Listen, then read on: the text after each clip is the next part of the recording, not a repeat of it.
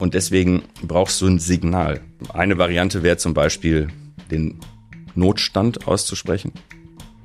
Ähm, das würde ich sinnvoll finden für Bildungspolitik. Ja, also das machen wir haben einen Bildungsnotstand. Alle in Deutschland würden mitkriegen, oh jemine, hier ist was Wichtiges. Der Koalitionsvertrag liest sich auf jeden Fall positiv. Ich habe hab mal, glaube ich, getweetet, diese Bundesregierung hat den besten Koalitionsvertrag und geht in die Geschichte ein für die schlechteste Umsetzung. Und gemeint war Kinder-, Jugend- und Bildungspolitik. Es könnte sein, dass das am Ende rauskommt. Wir machen deutliche Rückschritte. Das ist natürlich unangenehm, dass wir genau jetzt, wo der demografische Wandel in die Endphase sozusagen kommt, dass wir jetzt Rückschritte machen. Also es gibt überhaupt keinen Grund für äh, optimistisch in die nächsten 10, 15 Jahre blicken. Überhaupt keinen Grund. Ja, dann vielen herzlichen Dank für den heutigen Tag.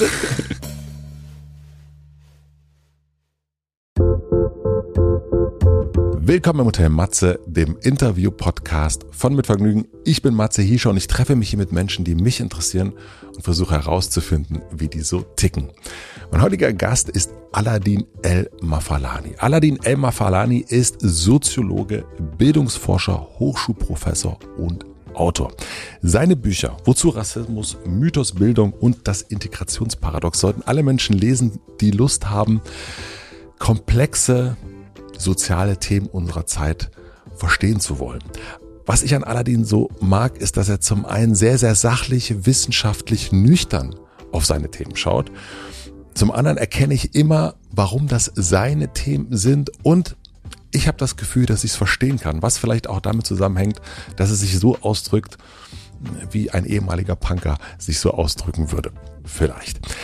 Allerdings ist gerade sehr, sehr gefragt. Im Oktober hat das Bundesverdienstkreuz verliehen bekommen, sagt aber darüber, dass es eigentlich ein schlechtes Zeichen ist, wenn jemand wie er das Bundesverdienstkreuz kriegt. Warum das so ist, darüber sprechen wir im Podcast. Wir reden über die beiden großen Elba Falani-Themen Integration und Bildung. Und das ist sehr, sehr, sehr komplex. Er zieht das aber alle so auseinander, dass ich das Gefühl habe, es viel, viel besser verstehen zu können. Am Ende hat mir der Kopf so richtig geraucht. Ich wünsche euch viel Vergnügen im Hotel Matze mit Aladdin El Mafalani. Also worüber könnte man mit dir nicht sprechen? Also jetzt, ähm weil ich habe gerade gesagt, mit dir kann man doch über alles reden. Hm. Also wir könnten, wenn wir irgendwo einen Kaffee trinken gehen, kannst du mit mir über alles reden. Aber es gibt schon Themen, ähm, über die ich nicht rede, so, ne? Weil, ähm, ich sag dir mal ein Beispiel, es gab ähm, ein bisschen über zehn Jahre Krieg in Syrien. Ja. Ähm, meine Familie sehr unmittelbar betroffen. Mutter und Vater kommen aus Syrien. Und ich habe mich nicht einmal dazu geäußert. Und nicht, weil es keine Medienanfragen gegeben hätte, sondern weil ich das einfach das äh, nicht will. Und das war beim Krieg in der Ukraine so. Und das ist jetzt ähm, beim Israel, äh, beim Nahostkonflikt so. Und ähm, es hat richtig doll Leute jetzt irritiert, dass ich über ein, ich habe gestern alleine 20 Medienanfragen zum Nahostkonflikt und ähm, ja, die Leute sind ein bisschen erstaunt, dass ich, aber das ist einfach nicht, weil ich darüber nicht reden will, sondern ich rede nicht über Themen, wo die Menschen zu emo stark emotionalisiert sind. Das wäre jetzt hier schon der Fall, aber ich spreche einfach über Krieg, Kriege nicht. Ähm, ich bin auch gar kein Forscher, was das angeht. Ne? Also mhm. deshalb, wenn wir Kaffee trinken würden, würde ich dir meine Meinung zu allem sagen. Ja. Und wenn ähm, du mich als Wissenschaftler fragst, dann spreche ich wirklich nur über Sachen, von denen ich schon meine, dass ich sehr viel mehr verstehe als die allermeisten Menschen. Es ist mir tatsächlich auch aufgefallen, dass du zum Nahostkonflikt nichts gesagt hast oder nichts geschrieben hast. Das, da, da ist es jetzt natürlich wusste ich ja, dass wir uns hier heute treffen und dann mhm. habe ich das nochmal geguckt und dachte ich, aha, hat nichts gesagt. Interessant auf jeden Fall. Ich werde, vielleicht habe ich eine Frage dazu, aber du guckst einfach, ob du dann ähm, was ja. dazu sagst oder nicht. Ähm, was ich interessant fand, ist, dass du das Bundesverdienstkreuz bekommen hast. Herzlichen Glückwunsch. Danke. Äh, was bedeutet das für dich, das zu bekommen? Also ich, äh, ich fühle mich jetzt sehr geehrt, ähm, aber das hat gerne. aber das äh, hat ähm, am Anfang gar nicht so viel bedeutet, ehrlicherweise. Ähm, ich bin ein bisschen komisch. Ne? Also wenn, wenn ich irgendwas, Ach. wenn ich, wenn ich irgendwas, ja sehr komisch, also in vielerlei Hinsicht, aber wenn ich, wenn ich irgendwas kriege, was ich gar nicht äh, wollte, dann ähm, fällt es mir schwer, mich darüber zu freuen. Verstehst du, ich meine? Und deswegen, ich habe mich schon über, es gibt schon Preise, über die ich mich gefreut habe, ne? ähm, und der jetzt erstmal nicht. Und das hat sich geändert, als äh, so drei Sachen, mindestens drei Sachen passiert sind im Schloss Bellevue, die Veranstaltung und so weiter. Das war tatsächlich eine echt aufwendige, schöne Veranstaltung. Ich war bei so wissenschaftlichen Fachgesprächen schon ein paar Mal im Schloss Bellevue. Das waren nie so besonders schöne Veranstaltungen und das war jetzt echt, das hast du gemerkt, das ist was Bedeutsames offenbar für viele Leute. Dann habe ich gesehen, wie sehr das meine Mutter und mein Vater, ich meine, ich habe schon einiges in meinem Leben erreicht, aber Ja. dass beide in Tränen ausbrechen und fix und fertig sind und das total toll finden, das war, äh, das war tatsächlich da erstmals so. Ne? Und, ähm, und das ist das einzige Mal, dass arabische Medien über mich berichtet haben. Also in arabischen Ländern. Ähm, und darüber hast du dann, kriegst du dann ganz schön viele WhatsApp-Nachrichten von Leuten, die gar nicht in Deutschland leben, die dir dann äh, Fotos und Screenshots und so weiter äh, schicken dazu. Und deshalb, also über den Umweg, dass es für andere was Großes ist, ist es für mich auch was Besonderes geworden. Ja, ich habe ja durch dich gelernt, dass gerade für die zweite Generation von Einwanderfamilien, dass es ganz, ganz wichtig ist, die Eltern stolz zu machen, dass es ganz oft darum geht. Und ich habe mich gefragt, wie das dann ist, wenn man wirklich, also so wie du jetzt, dann die Eltern so derartig stolz macht. Also wie sich das für dich dann auch anfühlt. Also das eine ist ja wirklich so, ich glaube, jeder und jede kennt dieses, die Eltern sind stolz bestenfalls, aber dann wirklich so dieses, wie fühlt sich das an?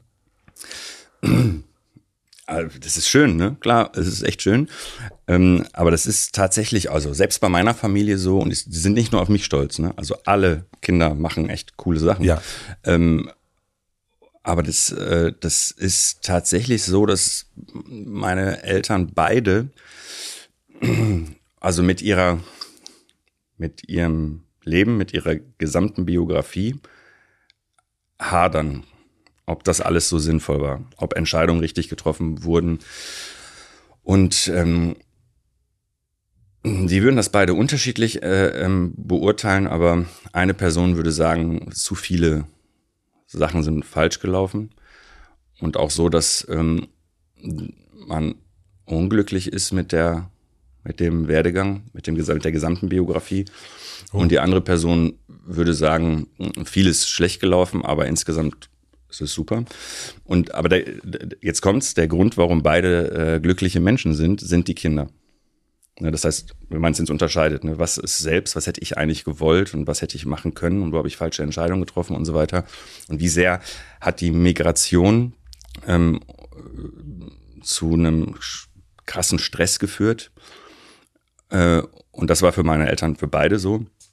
Und ähm, was hätte man stattdessen machen und so weiter und so fort. Das ist so auf der einen Seite und ähm, äh, beinhaltet schon Spannung und auch negative Spannung.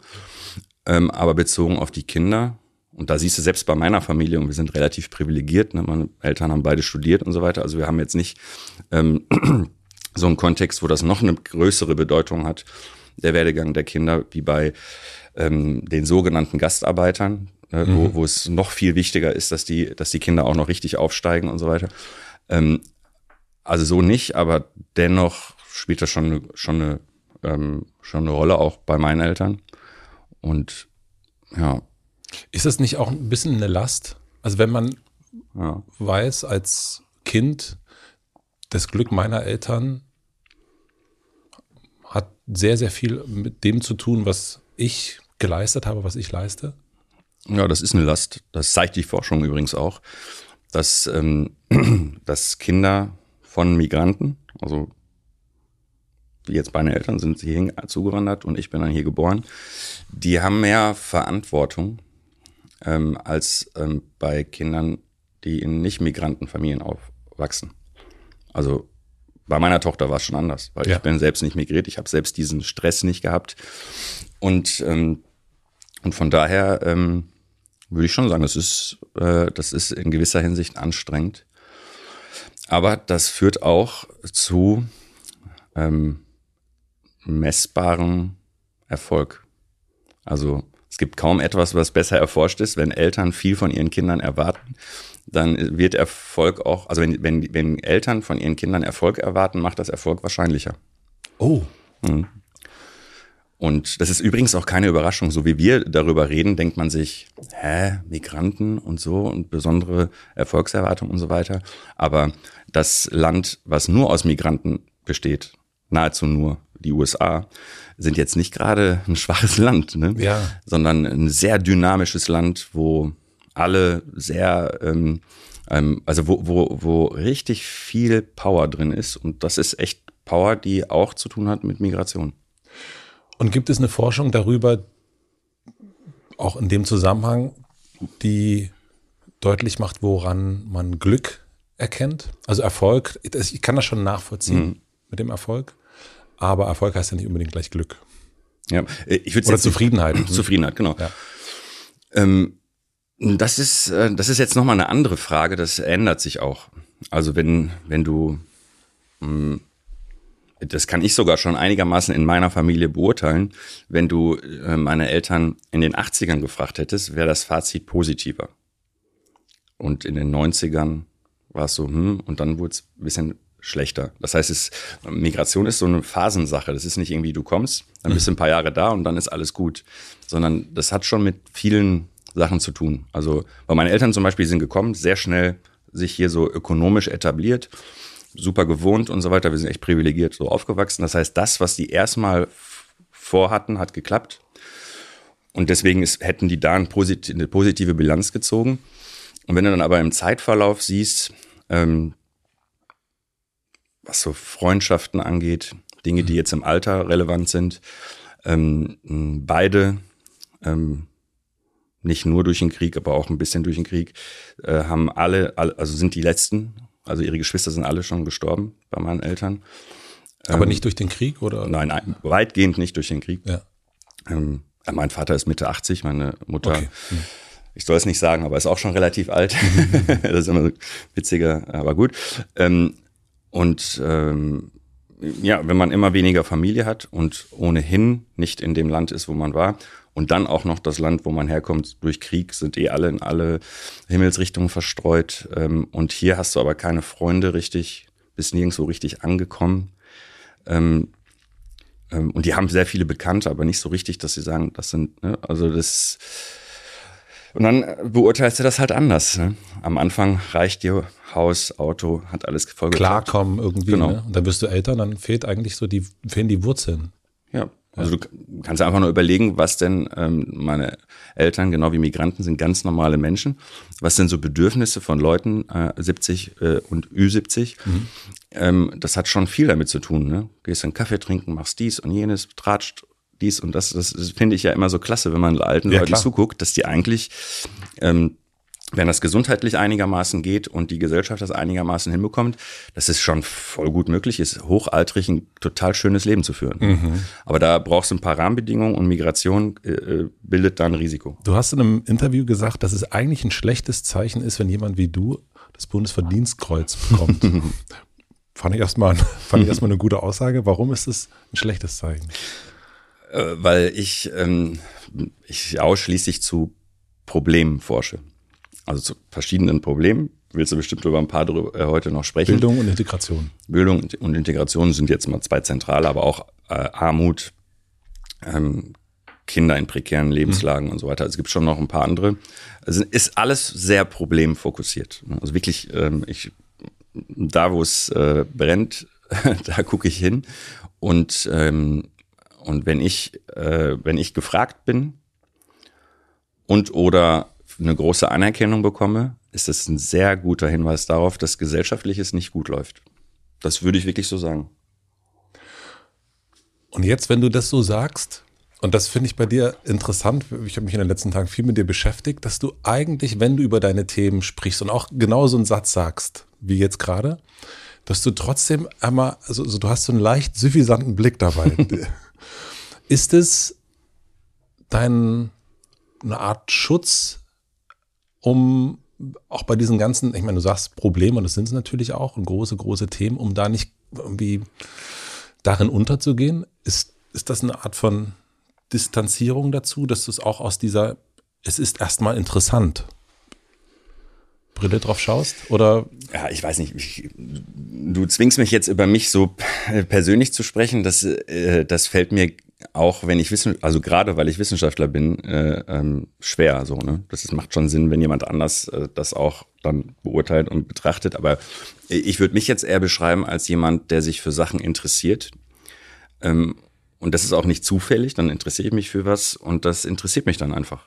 Also ähm, mag sein, dass das ein Schutzmechanismus ist, aber ich ähm, so eine witzige Geschichte. Wir haben einen Graduiertenkolleg mit äh, ganz vielen Doktorandinnen und Doktoranden und ein paar Profs, die die betreuen und so ganz spannend. Und ähm, da hat sich, äh, ich weiß gar nicht, wer das gesagt hat zuerst, so ähm, der Running Gag äh, etabliert. Aladdin ist Empiriker, kein Empathiker. Mhm. So, ne? Und das, das ist äh, tatsächlich, würden das viele so sehen, die mich besser kennen, weil du würdest jetzt wahrscheinlich denken, der lächelt immer voll emotional und so, ist bestimmt voll der empathische Typ. Und ähm, ich glaube eher nicht. also, äh, also zumindest nicht außergewöhnlich oder, oder, oder besonders. Ähm, also ich kann echt äh, mich mit schlimmen Sachen beschäftigen und dabei normal sein. Also es ist nicht so, dass ich, äh, dass ich das so an mich ranlasse, sondern ich, es interessiert mich einfach wirklich. Und, ähm, und der Vorteil ist zum Beispiel, ich beschäftige mich ja viel mit Paradoxien mhm. und mit Dilemmata und so. Also Dinge, die wirklich nicht, nicht eigentlich kaum auflösbar sind. Und ich habe Freude daran, ein, Problem, ein unlösbares Problem zu verstehen und im Wissen, dass es nicht zu lösen ist. Ähm, und einfach nur verstehen möchte, warum es nicht zu lösen ist. Und dann andere würden dann daran verzweifeln. Studierende verzweifeln ganz oft daran. Also gerade wenn man an die Sache rangeht und eigentlich die Welt verbessern möchte, als, als Hauptmotiv, ist kein schlechtes Motiv, aber als Hauptmotiv weiß ich nicht so, ob das, ähm, ob man dann in der Wissenschaft so ganz richtig aufgehoben ist. Ähm, und das ich habe das nicht. Also ich bin nicht frustriert. Ich bin, wenn ich frustriert bin, ist, wenn ich meine, wenn das bei meiner Arbeit nicht richtig funktioniert. Also wenn irgendwelche Analysen, wenn ich es eben nicht verstehe, richtig, mhm. dann kann ich schon ähm, äh, ein bisschen, äh, aber einen motivierenden Frust entwickeln, so wie es ja auch ähm, wohltuende Schmerzen gibt. Mhm. aber es ist nicht, ähm, es ist, ich würde es nicht als Schutzmechanismus sehen. Ich habe so, ich bin wirklich jemand, der Tunnelblick entwickeln kann. Und ähm, ich habe richtig positive Gefühle, wenn ich etwas verstehe. So schlimm es ist, was man da versteht, das, das, das ist etwas, was mich antreibt und mir Freude bereitet. Das heißt, du willst etwas verstehen, du willst die Komplexität eines Themas, nehmen wir jetzt Migration, die willst du bestenfalls wirklich verstehen, aus wie vielen verschiedenen Teilen das so besteht. Aber dir geht es nicht darum, dieses Problem in irgendeiner Form zu lösen. Also das kenne ich ganz oft, wenn man so, man telefoniert mit jemandem über ein Problem mhm. und dann äh, geht es relativ schnell, dass das Gegenüber oder ich auch selber sage, ja okay, also dann mach doch am besten so und so und dann ist das also diese der Lösungsklaus gleich zu sein. Mhm. Ähm, das hast du nicht so sehr, sondern du, dir geht es vor allen Dingen zu schauen, gerade in deiner Arbeit, das ist natürlich nochmal ein Unterschied, geht es dir darum zu gucken, aus welchen, wir haben hier das Problem oder die Herausforderung, Migration und aus wie vielen verschiedenen Teilen besteht dieses komplexe Problem. Ist das, habe ich das so richtig verstanden? Mhm. mhm. Und, und also ich habe ich hab viele Freunde, auch noch von der also langjährige, ähm, Jahrzehnte langjährige Freunde. Ähm, und die würden, glaube ich, tendenziell äh, haben die das schon komplett schon immer gecheckt, äh, wenn also wenn du irgendwie eine empathische Person brauchst, die dich aufbaut oder dir Recht gibt oder so, brauchst du nicht zu Aladdin gehen. Ja. Aber wenn du irgendwie für dich selbst oder in einer Beziehung zu einem anderen Menschen etwas nicht verstehst und frustriert bist, dann kommen die Leute schon zu mir. Also man muss nicht ein super empathischer Typ ja. sein, dass die Leute ein Interesse daran haben, mit einem auch über persönliche Sachen zu sprechen. Es kommt halt nur darauf an, was es ist. Also das, was ich voll schlecht kann, ist, jemanden aufzubauen mhm. dem es einfach schlecht geht. Was ich schon kann, ist keine Fragen stellen. Wenn ich sehe, die Person braucht jetzt gerade nicht jemanden, der so irgendwas fragt und nachhakt und nachbohrt. Kann aber auch daran hängen, dass ich nicht so neugierig bin, für was private Sachen angeht. Ne? Äh, keine Ahnung, kannst jetzt deuten, wie du willst. Aber ähm, das, äh, also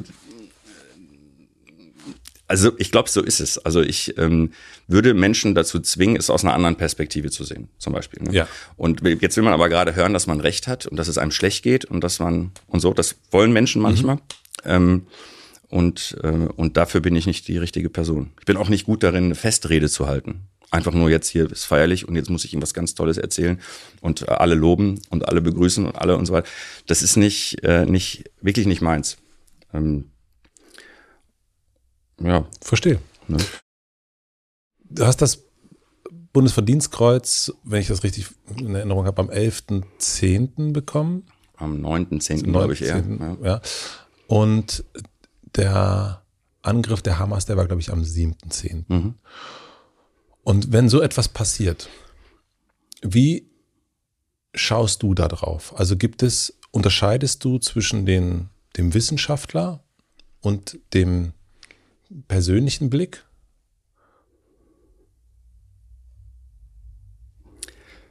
Ein bisschen schon, aber der persönliche Blick ist nicht so anders wie der wissenschaftliche. Mhm. Also ähm, es ist, es gibt keine so große Rollendifferenz. Ne? Ähm, ich glaube, das merkt man ja auch. Ich achte jetzt zum Beispiel nicht darauf, das war mir immer egal, das ist so ein bisschen die punkige Art, die übergeblieben ist.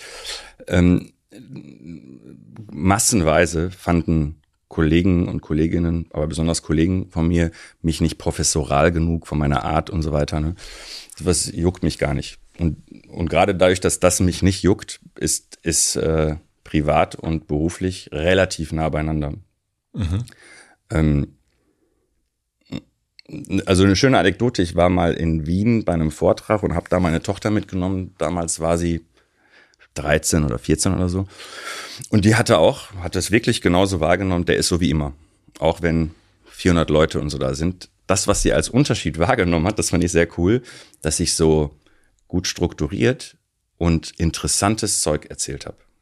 Ne? Also das ist, und das ist tatsächlich so vor 600 Leuten, dann überlegst du dir vorher genau, was du sagst und wie. Fadi, zu Hause bist du wirklich, da redest du echt uninteressantes Zeug, aber da, wenn viele Leute sind, da das ist es wirklich interessant. Ja, das ist so. Also sobald cool. ich was zu Ende gedacht habe und ich halt nur Vorträge, wenn ich es zu Ende, also wenn ich es weitgehend äh, durchdacht habe, dann kann ich es gut strukturieren, auf den Punkt bringen. Dann ist es egal, ob du mir sagst, du hast 10 Minuten, 30 oder 70 Minuten oder 80 Minuten mhm. Zeit, geht alles. Muss ich nur halt vorher wissen, aber es ist schon so klar, dass es geht. Ne? Ähm, und zu Hause redest du halt oft über Sachen, wo du laut nachdenkst. Und dann ist es diffus. Und das hat sie wahrgenommen, dass, mhm. dass ich ähm, zu Hause äh, offener rede, als ich äh, rede, wenn ein Mikro an ist, ja. zum Beispiel. Äh, aber ansonsten würde ich sagen, es ist nicht so unterschiedlich. Das heißt, selbst es passiert etwas Schlimmes und ich ähm, will, ähm, also ich gucke darauf relativ, also die meisten Menschen würden sagen, relativ stark distanziert und trocken. Mhm. Was ich in diesem in diesen Tagen danach erlebt habe, und das erleben wir noch heute, und da interessiert mich vor allen Dingen so dein soziologischer Blick darauf, ist, ich würde das so einen fast schon Positionierungszwang empfinden. Also, dass ich, ne, also auch in meinem Freundeskreis werden Fragen gestellt, wie bist du pro, hm. pro Israel oder pro Palästina? Und ich denke so, äh, ich, also meine Antwort war, ich wusste nicht, dass es ein Fußballspiel ist. Hm. Ähm, Kannst du erklären, woher das kommt, diese Art von ja, Positionierungszwang, diese Verortung, die es, also zumindest nach meiner Beobachtung gibt. Vielleicht hast du eine andere Beobachtung, aber so habe ich es jetzt die letzten Tagen oder Wochen wahrgenommen.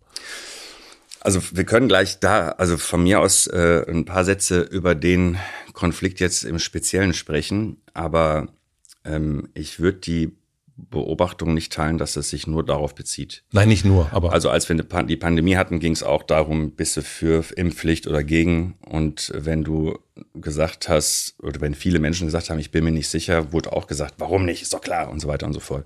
Ähm, Ukraine, Russland, äh, da, wenn du nicht ne, dich klar positioniert hast und tendenziell bei beiden Pandemie und Ukraine, war immer eigentlich schon klar, wie du dich positionieren sollst. Und äh, wenn du unentschlossen warst oder sogar dich falsch positioniert hast, gab es Theater. Also das, das, das ist schon eine, eine, ein grundsätzliches. Ähm, ich sehe das auch nicht nur in Ding. diesem Fall. Nein, ja. nein. Genau, ja. also auch hier ist es genau, ich sehe das wie du, also Waffenlieferung ja oder nein, ja. Äh, Impfung ja oder nein, genau. Es ist so, und das ist in meiner Beobachtung eher etwas Neueres, dass man so Themen, die so aktuell sind, dass man schnell versucht, so eine Art wo stehst du irgendwie klar für sich zu ziehen oder auch für, die, für andere Menschen. Ja, und das ist, das, das muss ja auch was Aktuelles sein, weil wann hättest du es in den 90ern machen können? Ja. Da konntest du es nur in deiner Kneipe mit den drei Leuten. Und wenn du da sagst, ey, lass mich in Ruhe, ich will mein Bier trinken, hätte jetzt auch keiner gesagt, nein, muss aber. Aber das ist natürlich so eine, so, so eine Sache, wenn jetzt alle Social Media Account haben und ähm, alle sich jetzt dazu äußern können, erzeugt das auch einen gewissen Zwang, wenn du dich äußerst, äh, mit wie viel Zeichen sind es, mittlerweile mehr, glaube ich, oder was, ne? Ähm, dass du dann nicht sagst, oh, ich bin unentschlossen und dann abwägst und so weiter. Das ist nicht der Modus, in dem dieses Medium funktioniert. Das heißt, das wird dadurch auch noch mal ein bisschen getriggert. Ähm, wenn du sendest, ne? mhm. senden ja viele auch gar nicht, aber die, die senden, senden dann sehr deutlich. Ähm, und gleichzeitig hast du so einen großen Zugang zu Informationen. Das ist ähm, für, also in allen Bereichen und für den Nahostkonflikt jetzt ganz besonders so, dass, ähm, dass man, dass auch Kinder und Jugendliche, das beschäftigt mich schon. Da habe ich ja auch jetzt schon öffentlich einmal ähm, in, der, in der Taz was dazu gesagt. Die gucken, die sehen TikTok und sehen dort Videos, die sind auch sehr international, das ist gar nicht nur Videos, die deutsche ähm, Influencer oder so äh, posten und sehen, was in dem Krieg passiert. Und, ähm, und das ist natürlich etwas, da wird, da wird es unwahrscheinlich, dass du das siehst und so viele Infos hast, wie, wie du früher nicht hattest darüber. Ne?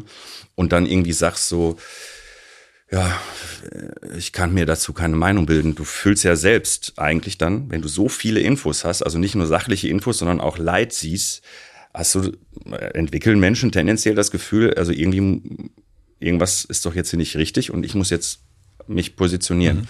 So ein Positionierungszwang ist jetzt also nicht nur ein völlig fehlgeleiteter Diskurs, sondern wir haben gerade so Rahmenbedingungen, zu viele Infos, also zu viele im Vergleich zu früher und ähm, die Möglichkeit aller sich zu äußern oder zu liken, also auf jeden Fall sehr unmittelbar äh, eine, eine Position zu vertreten, ähm, dass daraus so, so, ein, so eine Dynamik entsteht, dass dann tatsächlich diejenigen, die offen sagen, dass sie sich nicht entscheiden können. Dass die ein Problem haben. Aber das machen ja trotzdem sehr viele, die sagen einfach gar nichts, sondern dann, dann passt das schon irgendwie. Ne? Und ich kann, ich kann es zum Beispiel verstehen, ähm, wenn jetzt kritisiert wurde, dass es äh, bekannte Akteure gibt, die sich sonst immer zu irgendwas äußern und dann jetzt nichts sagen. Das ist dann tatsächlich so, wenn man jeden Tag 20 Posts raushaut und dann auf einmal nach dem 7. Oktober äh, eine Woche nichts, das ist etwas, das kann man thematisieren. Also, das kann man thematisieren. Ähm, aber äh, dass man, dass man dann einfach wirklich willkürlich äh, ähm, Leute darauf, wurde ich sogar darauf angesprochen, warum sagst du nichts und so weiter. Ähm, und da muss man einfach sehen, äh, ich habe mich noch nie zu einem Krieg geäußert. Ne? Und ich äußere mich immer dann, ähm, wenn, wenn es mit Deutschland dann zu tun hat. Also zum Beispiel, als die syrischen Flüchtlinge kamen, habe ich nur noch darüber geredet. Aber nicht über den Krieg dort, sondern was heißt, mhm. was heißt diese Fluchtsituation für die Syrerinnen und Syrer, die hier sind und für Deutschland und so weiter und so fort. Ne? Als die Ukrainerin kam, habe ich ganz viel dazu gemacht. Ähm, äh, und jetzt äh, bei der bezogen auf den Nahostkonflikt ähm, beschäftigt mich nicht der Nahostkonflikt im engeren Sinne, wobei ich dir jetzt schon erzählen könnte, theoretisch, warum ich auch meine, das ist ein unlösbares Problem, ähm, ähm, auf das man ganz sachlich blicken kann, aber dafür ist jetzt nicht die richtige Zeit, noch nicht die richtige Zeit.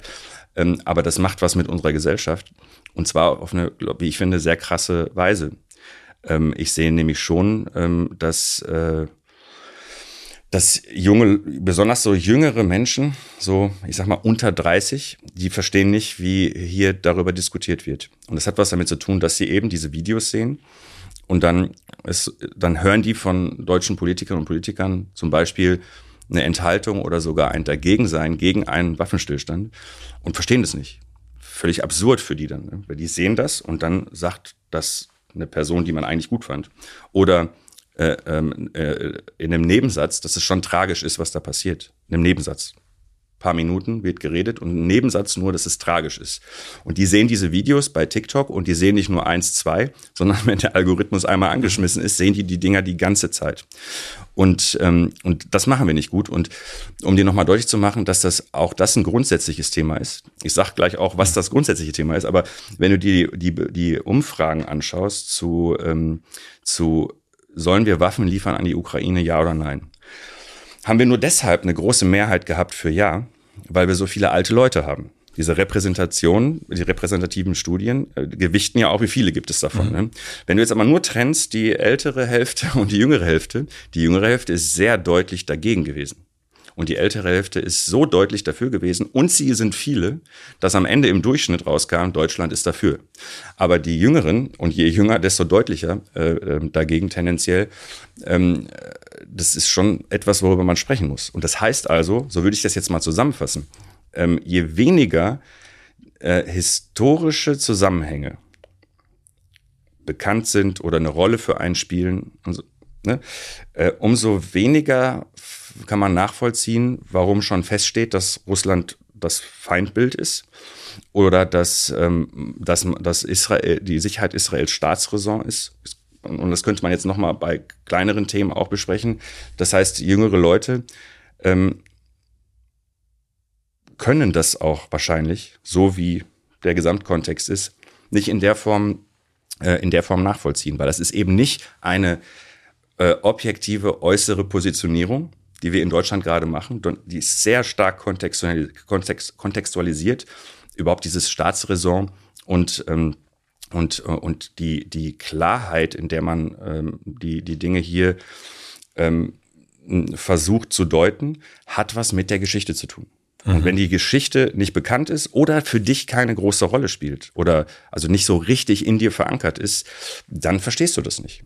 Und das Spannende ist jetzt daran, äh, nur so kommst du auch dahinter. Also einmal dieses Jung-Alt, mhm. da sehe ich eine Differenzierung, eine starke. Und äh, äh globaler Süden, und der Westen sozusagen. Ne? Im Westen äh, deutet man das eben aus einer bestimmten Perspektive und dort nicht. Und wenn ich, ich will das ja deshalb so verstehen, damit man nicht den Eindruck bekommt, die einen sind bekloppt und mhm. die anderen haben es gecheckt, sondern man muss einmal verstehen, welche Perspektiven zu welchen Urteilen führen. Ähm, und um, um das dann sich klar zu machen. Und, und dann gibt's diese Leute, um jetzt wieder zurück zu deiner Frage zu kommen, die einfach die, die so komplex denken, dass denen es sehr, super schwer fällt, ein Urteil zu fällen. Gerade wenn es heißt pro, contra. Mhm. Weil wenn, wenn du jetzt, also ich habe so viel mit Kindern sogar zu tun und, und Jugendlichen und jungen Erwachsenen. Ich habe niemanden seit dem 7. Oktober gehört. Jetzt fasse ich es mal so zusammen, wie man es machen könnte, wenn man nicht will, dass es polarisiert, dass man den, das Haar in der Suppe sucht, sondern was ist eigentlich das Gemeinsame? Existenzrecht Israels habe ich von keiner relevanten Person in Zweifel gezogen gesehen und auch nicht von jungen Leuten. Habe ich nicht mitgekriegt. Also das hat keiner in Zweifel gezogen. Äh, dass das, was, äh, dass, dass das, was äh, die Hamas gemacht hat, nicht nur illegitim ist, sondern Terroranschlag und ähm, zu Leid auf beiden Seiten am Ende führt, würde, würde jeder äh, teilen. Beides, was ich gerade gesagt habe, haben meines Wissens alle relevanten islamischen Vereine und Verbände sehr früh schon ähm, ähm gesagt. Und wenn du dann sagst, aber das, was jetzt im Gazastreifen passiert, das ist nicht so einfach zu rechtfertigen. Diese äh, Intensität, das Leid von Kindern, so viele Kinder, die sterben und so weiter, würden selbst die Leute, die sagen, wir sind, wir müssen hinter Israel stehen, würden sagen, stimmt. Also das ist jetzt echt eine harte äh, Sache. Ne?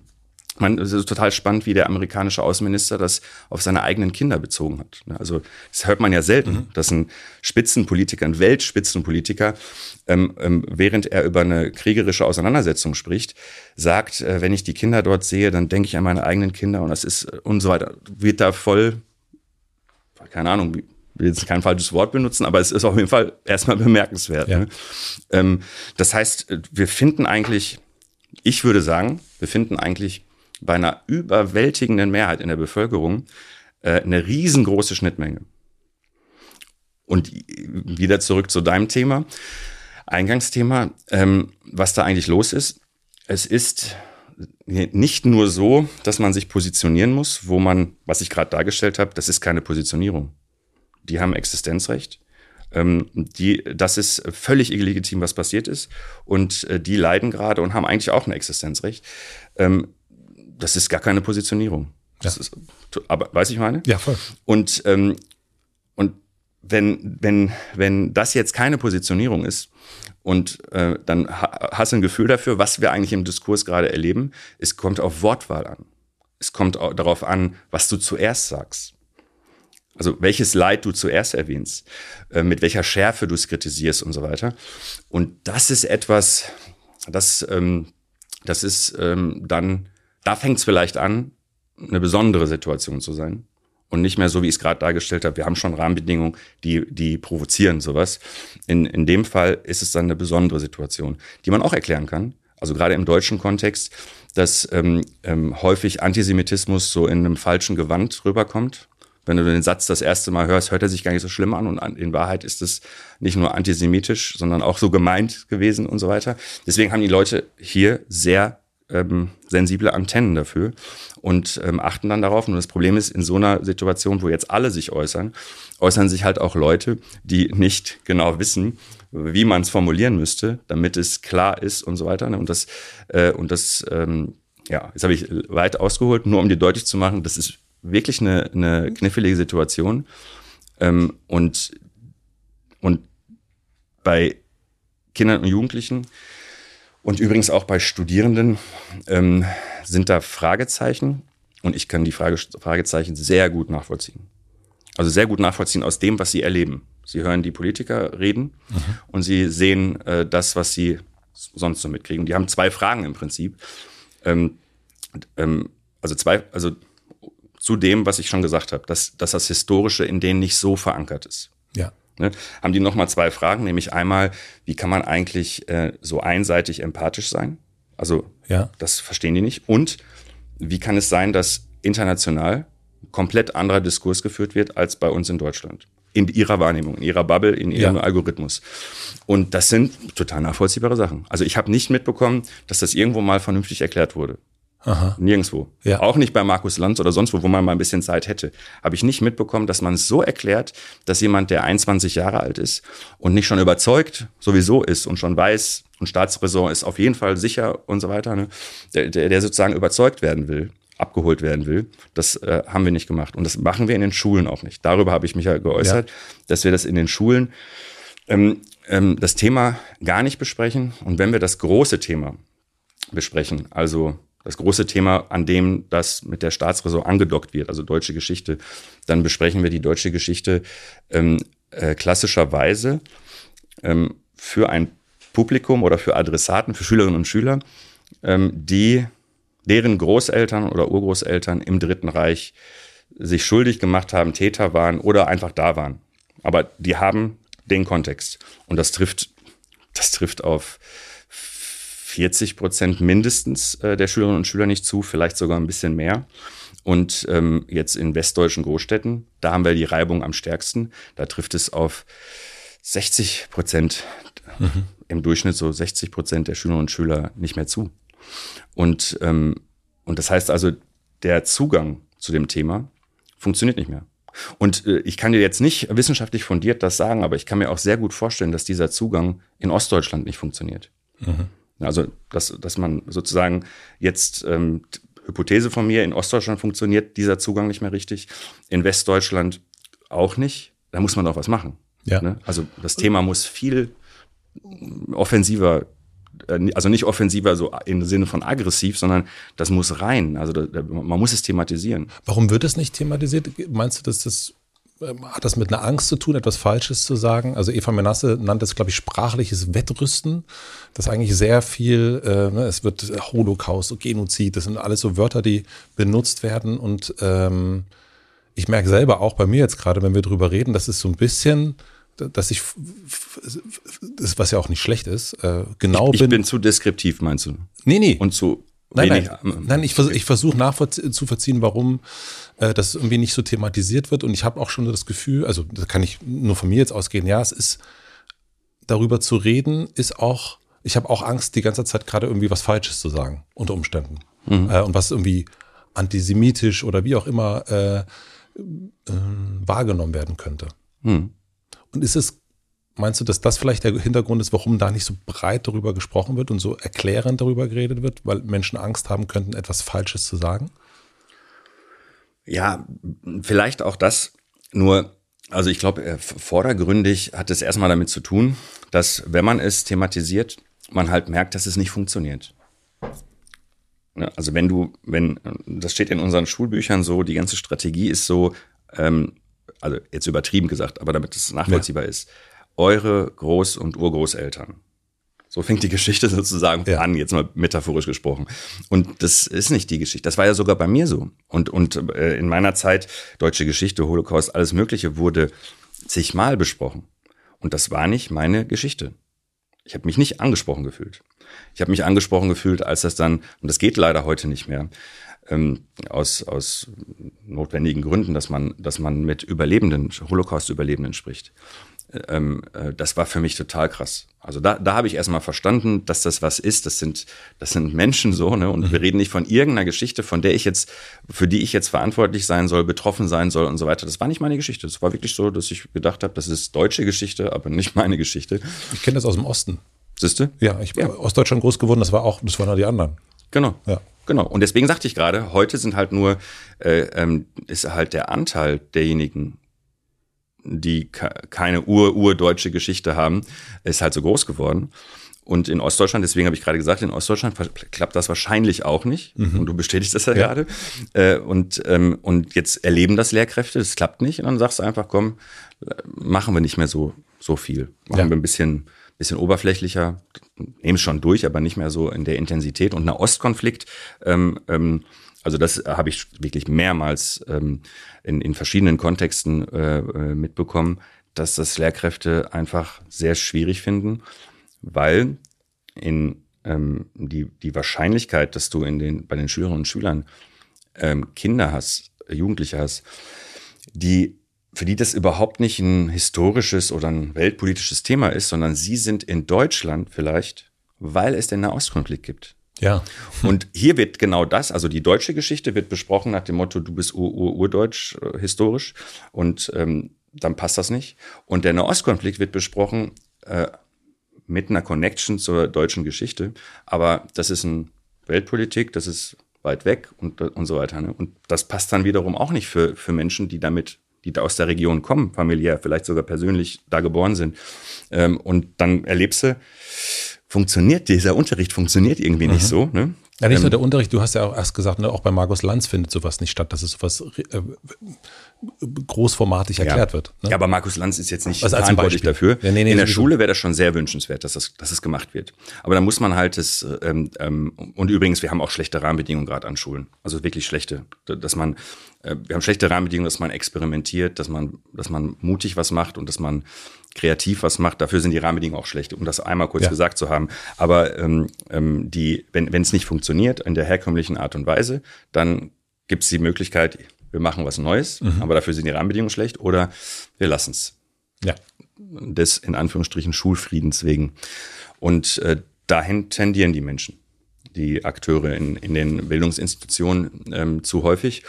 Und das finde ich ist ein Problem. Das ist wirklich ein Problem habe einen Satz bei dir, das ist ähm, ein, Satz aus dem Buch, und zwar, äh, Integration gelingt in Deutschland ziemlich gut. Und würdest du das, wenn wir uns die letzten Wochen angucken, auch was auf den Straßen los war, die Demonstrationen, die los waren, dass ähm, David Stern auf Häuser geschmiert wird und so weiter, also all die Bilder, die wir auch gesehen haben in Deutschland, würdest du diesen Satz dann immer noch so sagen? Ja, würde ich trotzdem sagen. Äh, es gibt aber natürlich einen Unterschied. Das, was du jetzt aufgezählt hast, sind eindeutig äh, ähm, Dinge, die, die nicht, nicht in Ordnung sind, die sind besorgniserregend. Aber was, was, ich, was ich meine, wenn ich sage, das mit der Integration funktioniert ganz gut. Es gibt ja Menschen, die jetzt gerade sagen, es hat ja offensichtlich nicht funktioniert. Also die das als Beispiel nehmen. Ähm, Habe ich ja gerade auch gesagt. Ja, Zu ja. dem Thema hat es sehr vieles nicht funktioniert, sieht, mhm. sieht man bei jungen Leuten. Mhm. Aber nicht bei zu integrierenden Migranten, sondern ich rede von allen jungen Leuten. Die stellen sich alle diese Fragen. Studierende an meiner Uni. verstehen nicht, was hier los ist. Ähm, und übrigens ja auch viele Erwachsene unter uns so. Ne? Ja. Aber äh, bei Jungen ist es sehr stark ausgeprägt. Deswegen ähm, ähm, haben wir da Versäumnisse, da funktioniert was nicht gut und das hat nicht nur mit Migration zu tun. So würde ich das jetzt mal zusammenfassen. Würde ich genauso sagen, wir müssen das viel mehr ähm, ähm, thematisieren und dafür Räume schaffen und so weiter. Aber wenn ich sage, Integration funktioniert ähm, ganz gut, dann meine ich äh, das ja nicht so, weil Aladdin meint, ähm, das ist sein Maßstab und das ist gut, fertig, ne, sondern wie war es in Deutschland früher und wie ist es heute? Es ist tendenziell besser geworden. Und wie ist es in Deutschland im Vergleich zu Frankreich, im Vergleich zu England, im Vergleich zu und so weiter? Ist auch so, dass wir uns da nicht mehr verstecken brauchen, wo, wohingegen wir uns früher schon verstecken mussten. Das heißt, der internationale Vergleich und der historische Vergleich ist es besser geworden. Ich bin nicht zufrieden. Das ist ja nicht so, dass ich, wenn ich sage, es läuft gut, dass das die Note zwei ist, mhm. sondern es ist nur besser, als es, äh, als es früher war. Und, ähm, und dennoch funktionieren ganz viele Sachen nicht. Sonst würde ich ja dazu nicht forschen. Ich forsche zu Problemen. Das Ding ist nur, wenn der Diskurs so negativ ist, dann sage ich einfach nur, naja, es ist schon besser geworden. Es war noch schlimmer früher. Und dann denken die Leute, ich wäre Optimist. Mhm. Aber ich bin nicht Optimist, sondern ich bin, würde ich wirklich sagen, Realist. Und wenn aber alle so völlig pessimistisch blicken, dann wirkt ein Realist wie ein Optimist. Und das ist sozusagen äh, der, der Punkt. Zehn Jahre vorher habe ich ähm, zu dem gleichen Thema das, ähm, das äh, beschrieben und die Leute haben mich nicht als optimistisch wahrgenommen. Also das hängt halt auch davon ab, wie man auf die Sache blickt. Und wenn jemand ähm, das, äh, das in, einem bestimmten, in einer bestimmten Zeit sagt und alle haben das Gefühl, es geht doch voll bergab, es läuft doch voll scheiße. Und dann sagt einer, na ja, also es läuft besser als vorher dann denken alle, boah, voll positiver Blick da drauf. Aber es ist kein positiver Blick darauf. Also, weil es gibt noch ganz viele Probleme und ehrlicherweise finde ich meinen Blick total negativ, weil es wird zwar besser, aber wir haben eigentlich keinen Spielraum mehr. Es gehen jetzt bald so viele in Rente, dass man sich nicht freuen kann, dass, ähm, dass es, äh, dass zum Beispiel die Arbeitsmarktintegration von Geflüchteten läuft besser als früher. Also zum Beispiel, viele regen sich auf, dass es nur 60 Prozent sind derjenigen, die 2015 gekommen sind, die jetzt im Arbeit, ja. Arbeitsmarkt sind. Aber ich hätte gedacht, 60 Prozent erreichen wir erst nach zehn Jahren und wir haben es schon nach sieben Jahren erreicht. Schneller als ich gedacht mhm. habe. Und der Leiter des Instituts für Arbeitsmarkt und Berufsforschung hat auch gesagt, er hat gedacht, das dauert länger, weil wir waren immer darin langsamer. Das heißt, es ist besser geworden. Aber jetzt gehen so viele in Ruhestand, dass wir eigentlich jeden an die Schippe bringen müssten. Und da ist natürlich eine Katastrophe, wenn wir jetzt weiterhin sieben Jahre brauchen, bis 60 Prozent im Arbeitsmarkt sind. Das heißt ja, 40 Prozent sind es noch nicht. Ähm, und das nach sieben Jahren, das ist eine Katastrophe. Mhm. Ich sage ja nur, mhm. diese sieben Jahre sind besser also ja. als, als Verstehst du, ich meine? Ja, verstehe ich. Ja, und deswegen, das ist, ist, ich habe überhaupt keinen optimistischen Blick. Ich gucke mir die Data, Daten an, sag, es ist besser, als es früher war. Und wenn, ähm, wenn die Leute nicht alle erstmal dann schon sagen würden, boah, das ist ein Optimist, dann würde ich auch noch sagen, es muss noch viel besser werden. Also Welche Schulnote würdest du jetzt geben? Wofür? Äh, für die äh, Migrationspolitik oder Integrationspolitik? Mm, also ich habe äh, früher gesagt drei plus mhm. und ich würde sagen, wir sind nicht, wir bewegen uns nicht Richtung zwei. Also ganz viele Sachen, also ich sag mal, die, ähm, die Software ähm, verbessert sich tendenziell, langsam, aber tendenziell. Nur das bringt nichts, wenn keine Hardware da ist. Und wir, wir, haben, wir, wir machen das mittlerweile besser mit der Grundüberlegung, wie das mit Sprachkursen, Arbeitsmarktzugang, Arbeitsmarktintegration und so. Das ist tendenziell viel besser geworden. Nur wenn du keine Sprachkurse mehr anbieten kannst, weil keine da sind.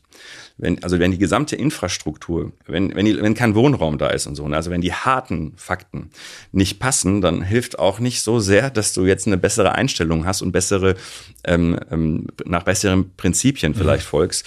Und deswegen ist mein großes Thema, ähm, wo man sich Sorgen machen muss, aber das sage sag ich mit einem Puls von 50 trotzdem. Aber äh, wenn ich sage Sorgen, heißt das nicht, dass ich deswegen schlaflose Nächte habe, aber man sollte sich zwingend Sorgen machen ähm, im Hinblick auf die Infrastruktur in zwei Bereichen, Kinder und Jugendliche, weil ohne die läuft der Laden in zehn Jahren nicht, und Zugewanderte, weil ohne die läuft es auch nicht.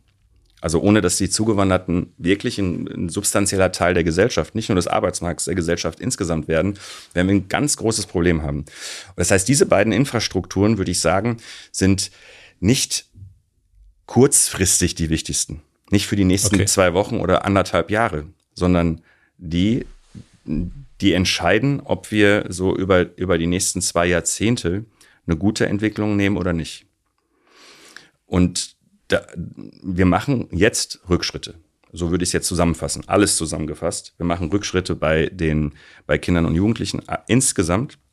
Wir machen ähm, wir, wir, haben, wir sind völlig überlastet, was äh, ähm, die Integration von Neuzugewanderten geht, also erwachsene Neuzugewanderten äh, angeht. Ähm, und das sind eben die beiden Sachen, die für die nachhaltige, dauerhafte Entwicklung unserer Demokratie und Gesellschaft das Wichtigste sind. Mir ist klar, Klimapolitik ist voll wichtig.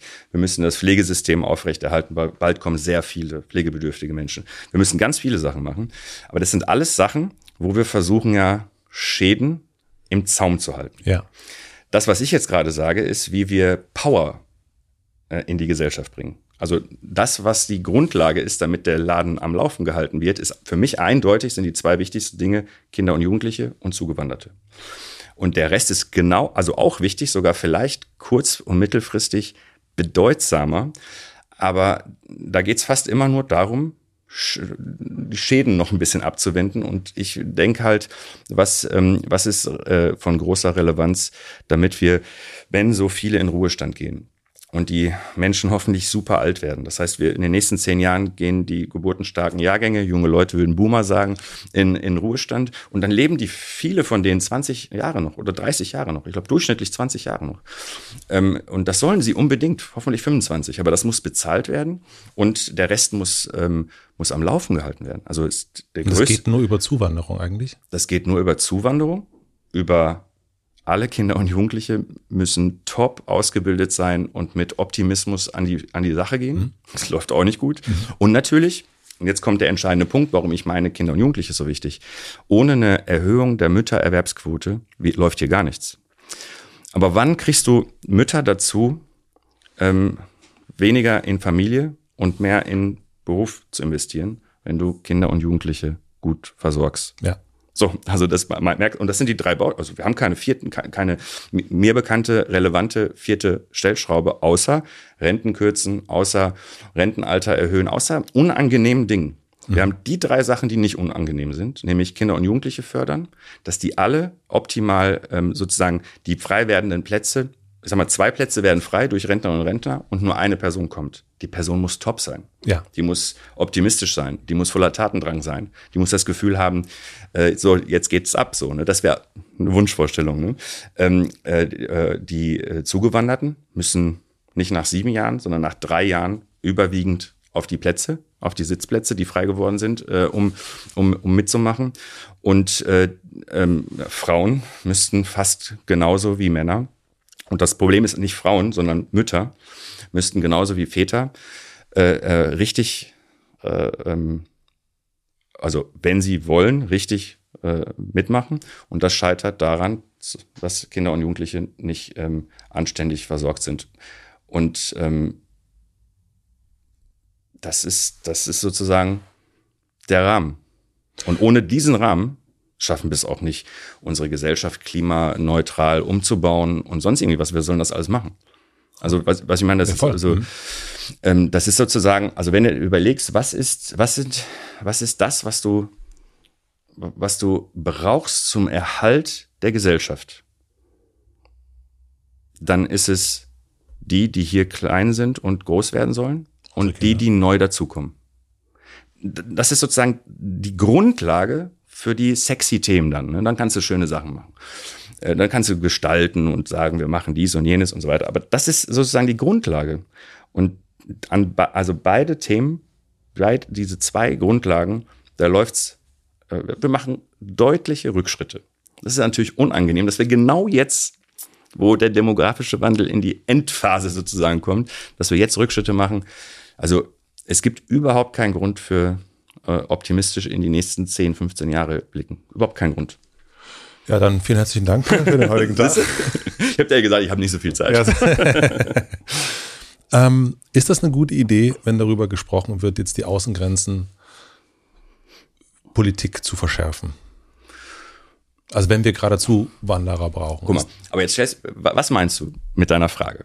Weil wenn deine Frage meint, ähm, ob ich verstehen kann, warum man das macht, Kann ich sehr gut verstehen. Ja. Wenn deine Frage meint, ähm, wer, was werden wir in fünf oder zehn Jahren gesagt haben, ob das sinnvoll war, Ja. würde ich sagen, auf jeden Fall war das nicht sinnvoll.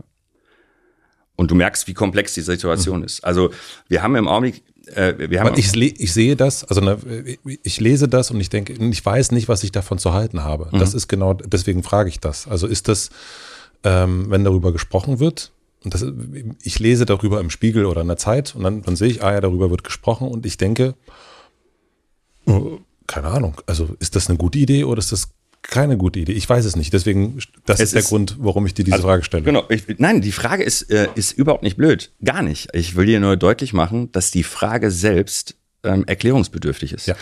Weil es gibt zwei Antworten. Die eine Antwort ist, das ist die langfristige.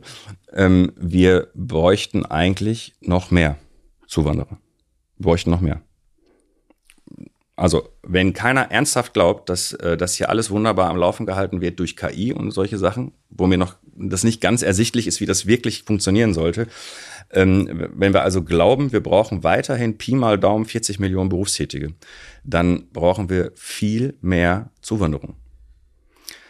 Viel mehr, jedes Jahr. Und die Ökonomen rechnen dir aus, dass du am Ende kommst auf jedes Jahr eine Million, damit 400, 500.000 davon in den Arbeitsmarkt kommen. Wir brauchen 400, 500.000 mindestens in den Arbeitsmarkt. Übrigens nur deshalb 400.000, weil wir glauben, dass wir die Müttererwerbsquote steigern werden. Du merkst, das klappt schon nicht. Ne? Also nur so am Rande. Und wir glauben, dass alle Kids einen Job hier annehmen und den füllen. Klappt auch nicht. Und nur dann brauchen wir jedes Jahr 400.000 netto. Und da die Menschen in der Regel nicht alleine dann kommen, gerade Fachkräfte und so weiter, dann äh, reden wir eher von einer Million jährlich, die wir brauchen. Und zwar jedes Jahr. Äh, letztes Jahr kam ein bisschen mehr als eine Million.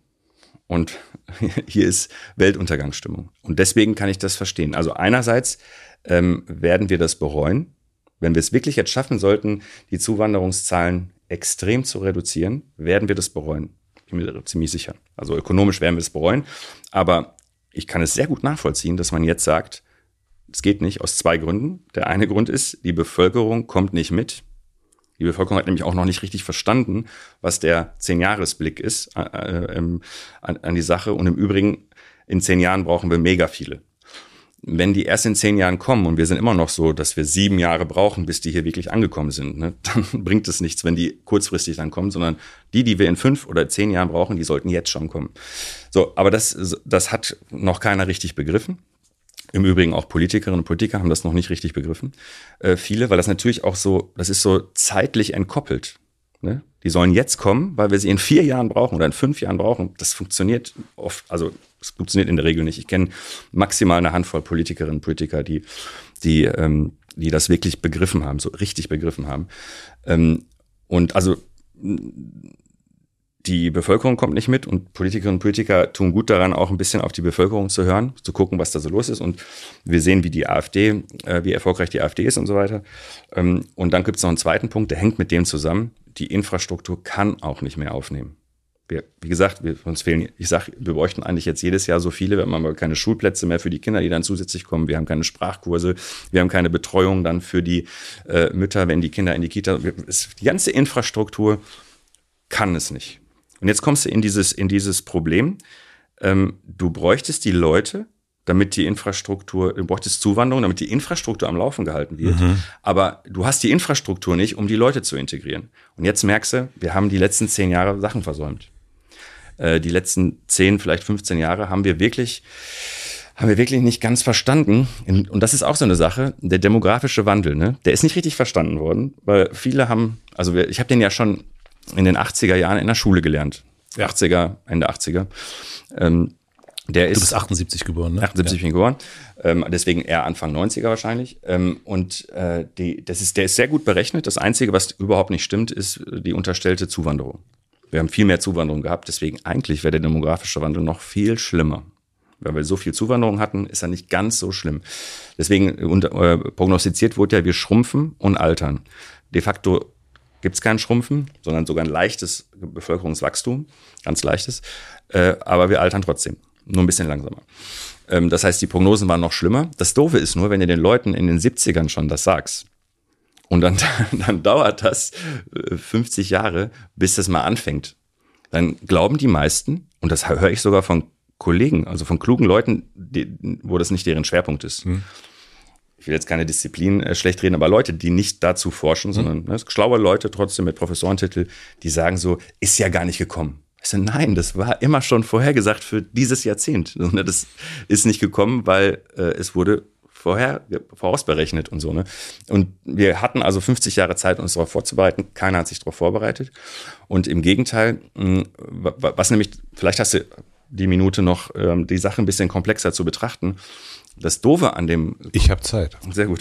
Das, das Doofe an dem, die, dieser Demografie in Deutschland ist, dass, dass du durch die geburtenstarken Jahrgänge und dann einen starken Geburtenrückgang ja. hast du so eine Delle das war in der Mitte der 90ern. Also, die, also nach der Wende waren die. Gab es nochmal einen. Ja. Aber ich meine, denen jetzt, die Babyboomer in den 60ern. Alles klar. Ne? Und dann der sogenannte Pillenknick, der gar kein richtiger, aber ist nicht jetzt unser Thema.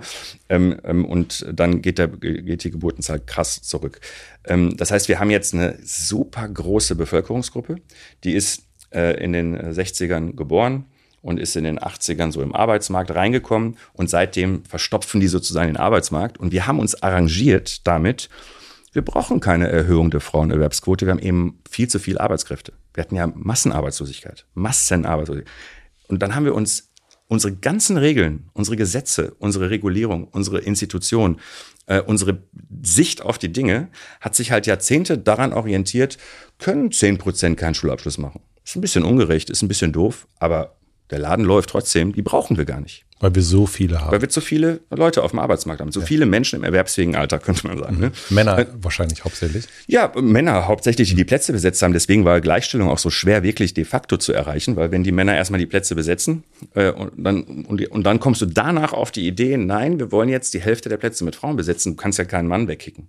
Das heißt, äh, und das, das deswegen war, war das eine zähe Angelegenheit. Die hätte schon ein bisschen schneller gehen können, aber die hat, kann nicht beliebig schnell gehen. Alleine nur aufgrund der faktischen Rahmenbedingungen. Und, ähm, und wir haben uns halt damit arrangiert, dass wir eh viel zu viele Leute haben. Wir haben eh zu, viel, zu, zu viele. Kinder nicht so relevant, Frauen gar nicht so relevant. Deswegen ist doch spannend, dass wir einen Kita, Anspruch um Kita-Platz, der zu jeder Zeit sinnvoll gewesen wäre, führen wir ein als, ah, scheiße, in 15 Jahren gehen die alle in Rente. Ne? Mhm. Und dann zack, das. Und äh, oh jemine, die gehen bald alle in Rente zack, bundesweit Ganztags, äh, Anspruch auf einen Ganztagsplatz in der Grundschule.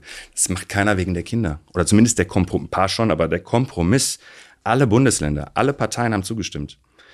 Der Kompromiss kommt nur, weil man gesehen hat, oh, me, oh je, me, nee, wir müssen jetzt schnell was machen, ne? weil wir aus einer Logik kommen, wo das nicht relevant war. Einfach nicht relevant, das ist unser System. Äh, den Schalter umlegen ist eine ganz schwerwiegend zähe Angelegenheit. Eine ganz schwerwiegend zähe Angelegenheit.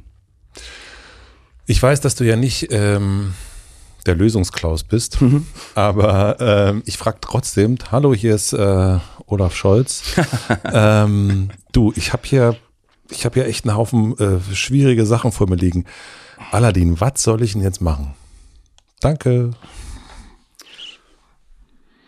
Auf alles jetzt bezogen. Nein, also gerade auf diesen, also wir sind ja, äh, waren ja gerade bei dem äh, Thema äh, gerade auch Zuwanderer. Zuwanderer ja. ja. Also wie kann wir dieses komplexe Thema, was ich jetzt durch deine Erläuterung besser verstehe, aber wie trotzdem geht es ja darum, okay, jetzt kriegt man eine, hat man eine Ahnung davon, was es irgendwie ist, äh, was das Problem ist. Aber siehst du da eine Lösungsmöglichkeit? Also eine, eine lass es mich so sagen. Stell dir mal vor, das ist die Wand mhm. und das ist das Auto. Ja.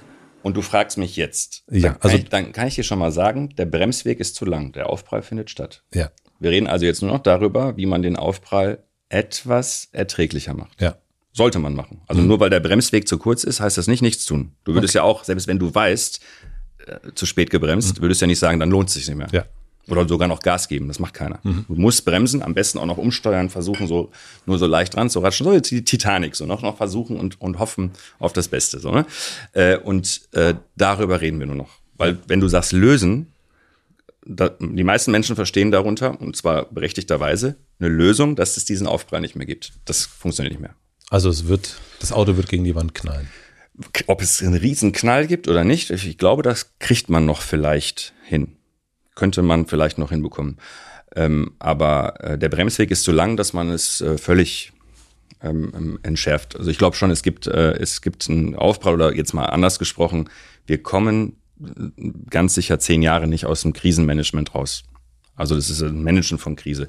Und deswegen äh, waren ja meine Vorschläge, und ich mache ungern Vorschläge, aber manchmal muss man, deutlicher, muss man deutlicher sagen, dass so homöopathische Dosen von etwas Gutes mhm. tun, dafür ist es echt zu spät. Das meiste, was gerade gemacht wird, wäre vor 20 Jahren noch richtig sinnvoll gewesen. Jetzt ist es zu spät. Das ist so, als würdest du die Reifen nochmal nachziehen oder so oder daran denken. Kannst mhm. ja nicht bei voller Fahrt, aber daran denken, anstatt jetzt endlich zu bremsen und so. Ne? Wir, haben, wir sind ein bisschen zu spät mit allem dran ähm, ähm, too little too late, sagen wir zu vielen Sachen, aber bei der Sache ist es eigentlich richtig, äh, richtig relevant. Ähm, und deswegen brauchst du ein Signal. Also ein richtiges Signal. Eine Variante wäre zum Beispiel, den Notstand auszusprechen. Ähm, das würde ich sinnvoll finden für Bildungspolitik. Ja, also, dass man, wir haben einen Bildungsnotstand und dass man sozusagen äh, dann alle, alle in Deutschland würden mitkriegen, oh jemine, hier ist was Wichtiges. Und dann setzt sich alles zusammen und dann bei jeder Variante, die ich jetzt vorschlage, muss übrigens der Finanzminister so richtig die Tasche aufmachen. Ne? Also das sowieso. Ähm, also äh, Bildungsnotstand ausrufen, würden nämlich sehr viele, die im Bildungssystem arbeiten, sagen, endlich sagt's mal einer. Das wäre jetzt also keine besondere Erkenntnis, sondern man würde sich wahrgenommen fühlen. Wer müsste den Bildungsnotstand ausrufen? Das ist halt die Sache. Man könnte, also realistisch ähm, würde ich sagen, geht es, äh, also ich würde mir wünschen, dass das aus dem Bundeskanzleramt kommt. Also schon ich als Olaf Scholz. Genau. Ja.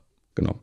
Also, und, und, äh, und besprochen werden müsste es bei dem, was jetzt gestern zur Migration auch war, ähm, ähm, die Ministerpräsidentenkonferenz im, im, Bundes, im mhm. Bundeskanzleramt, wo man ne, dann sich richtig zusammensetzt, Chefsache. Die Finanzminister können noch dabei sein, aber Ministerpräsidenten, Bundeskanzler, das ist die richtige, äh, weil wir halt, das ist eigentlich nicht das passende Gremium. Das weiß ich auch, ne? Das ist Ländersache und Kultusministerkonferenz haben wir auch und so. Aber das ist äh, eine Ausnahmesituation und deswegen, das wäre die eine Variante. Die andere Variante wäre ein Sondervermögen, mhm. weil ähm, äh, beim Sondervermögen wäre es auch ein bisschen positiver. Notstand hört sich an, Kind ist im Brunnen gefallen oder so, wie man sagt. Äh, äh, bei Sondervermögen ist es ein bisschen positiver. Alle verstehen es. Alle verstehen das gerade, weil Sondervermögen überall diskutiert wurde.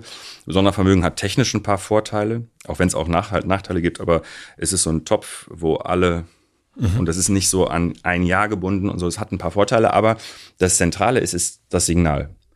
Weil wir brauchen gerade ein Signal, äh, wir haben so viele Lehrkräfte, die den Schuldienst verlassen, das Beamtenverhältnis freiwillig verlassen, wie zumindest dokumentiert nie zuvor.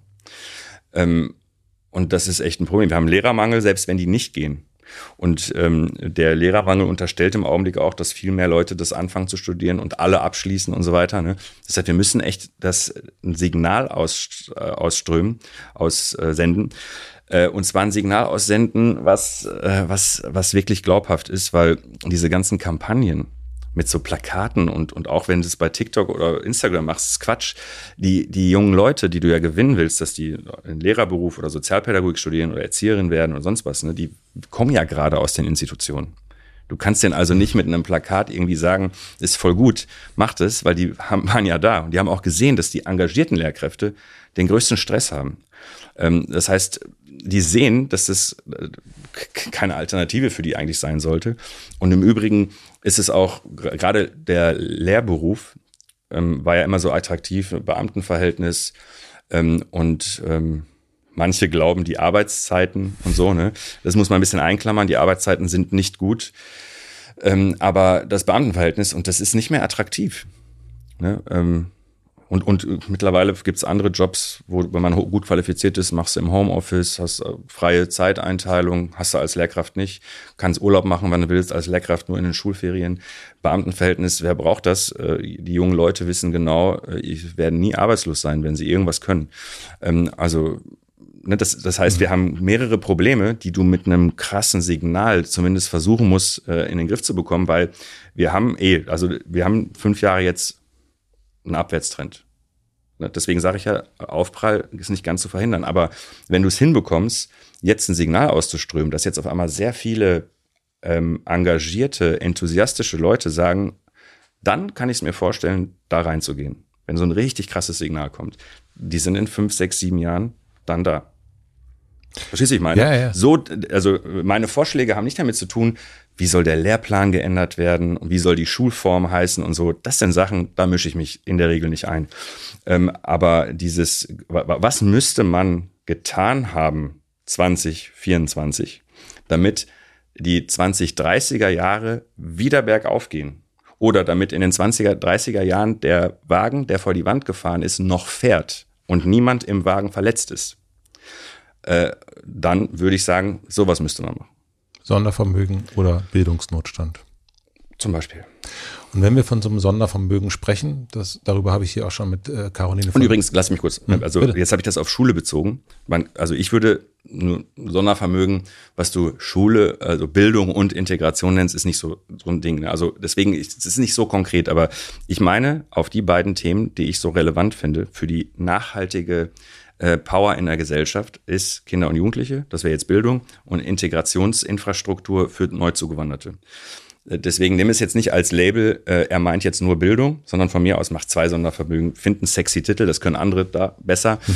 äh, einen, einen, guten äh, Namen dafür zu finden. Aber für die beiden T Bereiche brauchen wir äh, ein Signal, was, ähm, was alles ins Schwingen bringt, was, was mehr ist als nur, ich meine, die, wir, investieren jetzt. Das Startchancenprogramm ist nichts Schlechtes, was, was das BMBF jetzt ähm, aufgesetzt hat. Aber es kommt spät. Es ist so mühsam und so weiter. Ne? Und äh, du überzeugst ja keinen, wenn du sagst, ab jetzt ist eine Milliarde oder zwei Milliarden mehr im System. Wen interessiert das? Also das ist ja nicht, aber wenn du sagst Sondervermögen und das ist 100 Milliarden oder sowas, ne?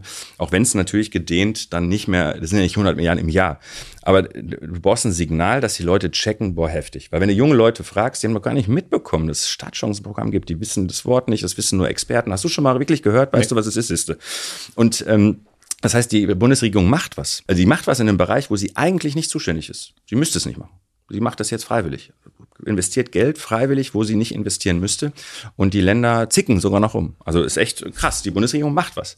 Aber das ist, ähm, das ist nicht das, was wir bräuchten. Das ist, äh, das ist so, weiß ich nicht, äh, nachdenken, ob wir mal bremsen sollten oder so. Und äh, du hast ja schon die Zahl 100 Milliarden äh, in den Mund genommen. Jetzt äh, bin ich fertig. Olaf Scholz hat gerade alles klar. Äh, äh, Christian Lindner am Apparat. Wie sollten die 100 Milliarden Sondervermögen, Sondervermögen eingesetzt werden? Also, dass es auch nachhaltig ist. Also, dass da nicht irgendwie eine Bazooka irgendwo hinschießt, ähm, sondern dass es eben auch so ist, wie du schon sagtest, ja, dass wir in sieben Jahren sagen, aha, gut, dass wir das so gemacht haben. Dadurch ist ein, wir haben ein gutes Airbag dadurch gehabt, wenn wir vom Bild des ja. Aufpralls bleiben oder im Bild. Jetzt wären viele Sachen, die man ansprechen könnte, ähm, die ich, ich sag mal, ich mach's jetzt mal anders, die, die Baustellen. Ne? Die Baustellen sind ähm, äh, Kita und Grundschule ist das Wichtigste, was es gibt für hier geborene Menschen. Ne? Kita und Grundschule. Das heißt, und das muss man gar nicht machen, Wirtschaftsnobelpreise, Wirtschaftsnobelpreise wurden gewonnen, weil jemand ausgerechnet hat, durch eine richtig gute experimentelle Studie, dass Investitionen in der Kita das höchste Return of Investment, also die höchste Verzinsung. Dieser ein Euro setzt du in der Kita mehr ein und den höchsten Gewinn hast du von allem, was man machen könnte. Auch mehr als am, am Kapitalmarkt. Und ähm, ein Euro in der Grundschule, immer noch ein hoher Gewinn, aber nicht mehr den höchsten.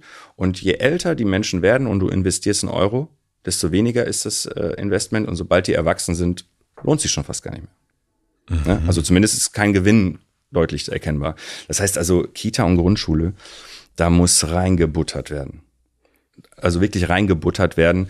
Und gerade äh, die FDP müsste dafür zugänglich sein. Aus rein ökonomischen Gründen, rechtlich berechenbar, ist es total klar, dass man da nicht nur das meiste bewirkt, sondern auch den meisten, also jeder Euro, den du investierst, den kriegst du zurück.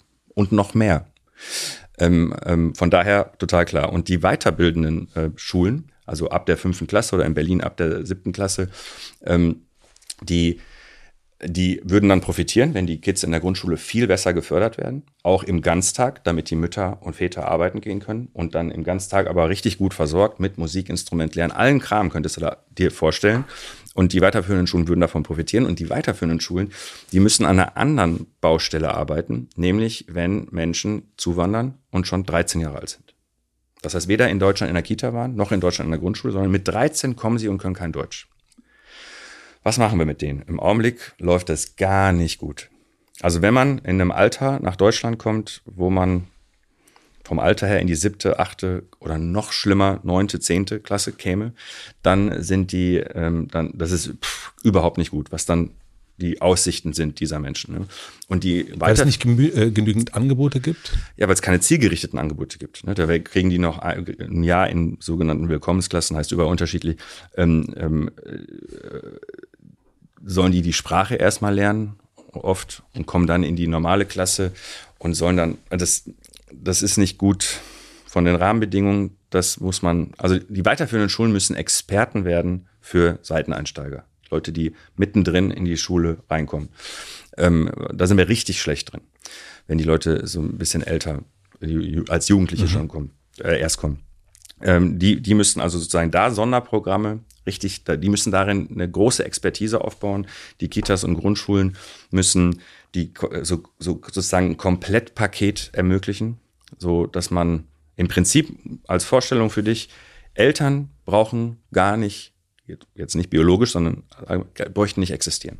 Mhm. Man kann alles on board machen. So müsste man das hinbekommen, weil dann könnten Mütter und Väter arbeiten.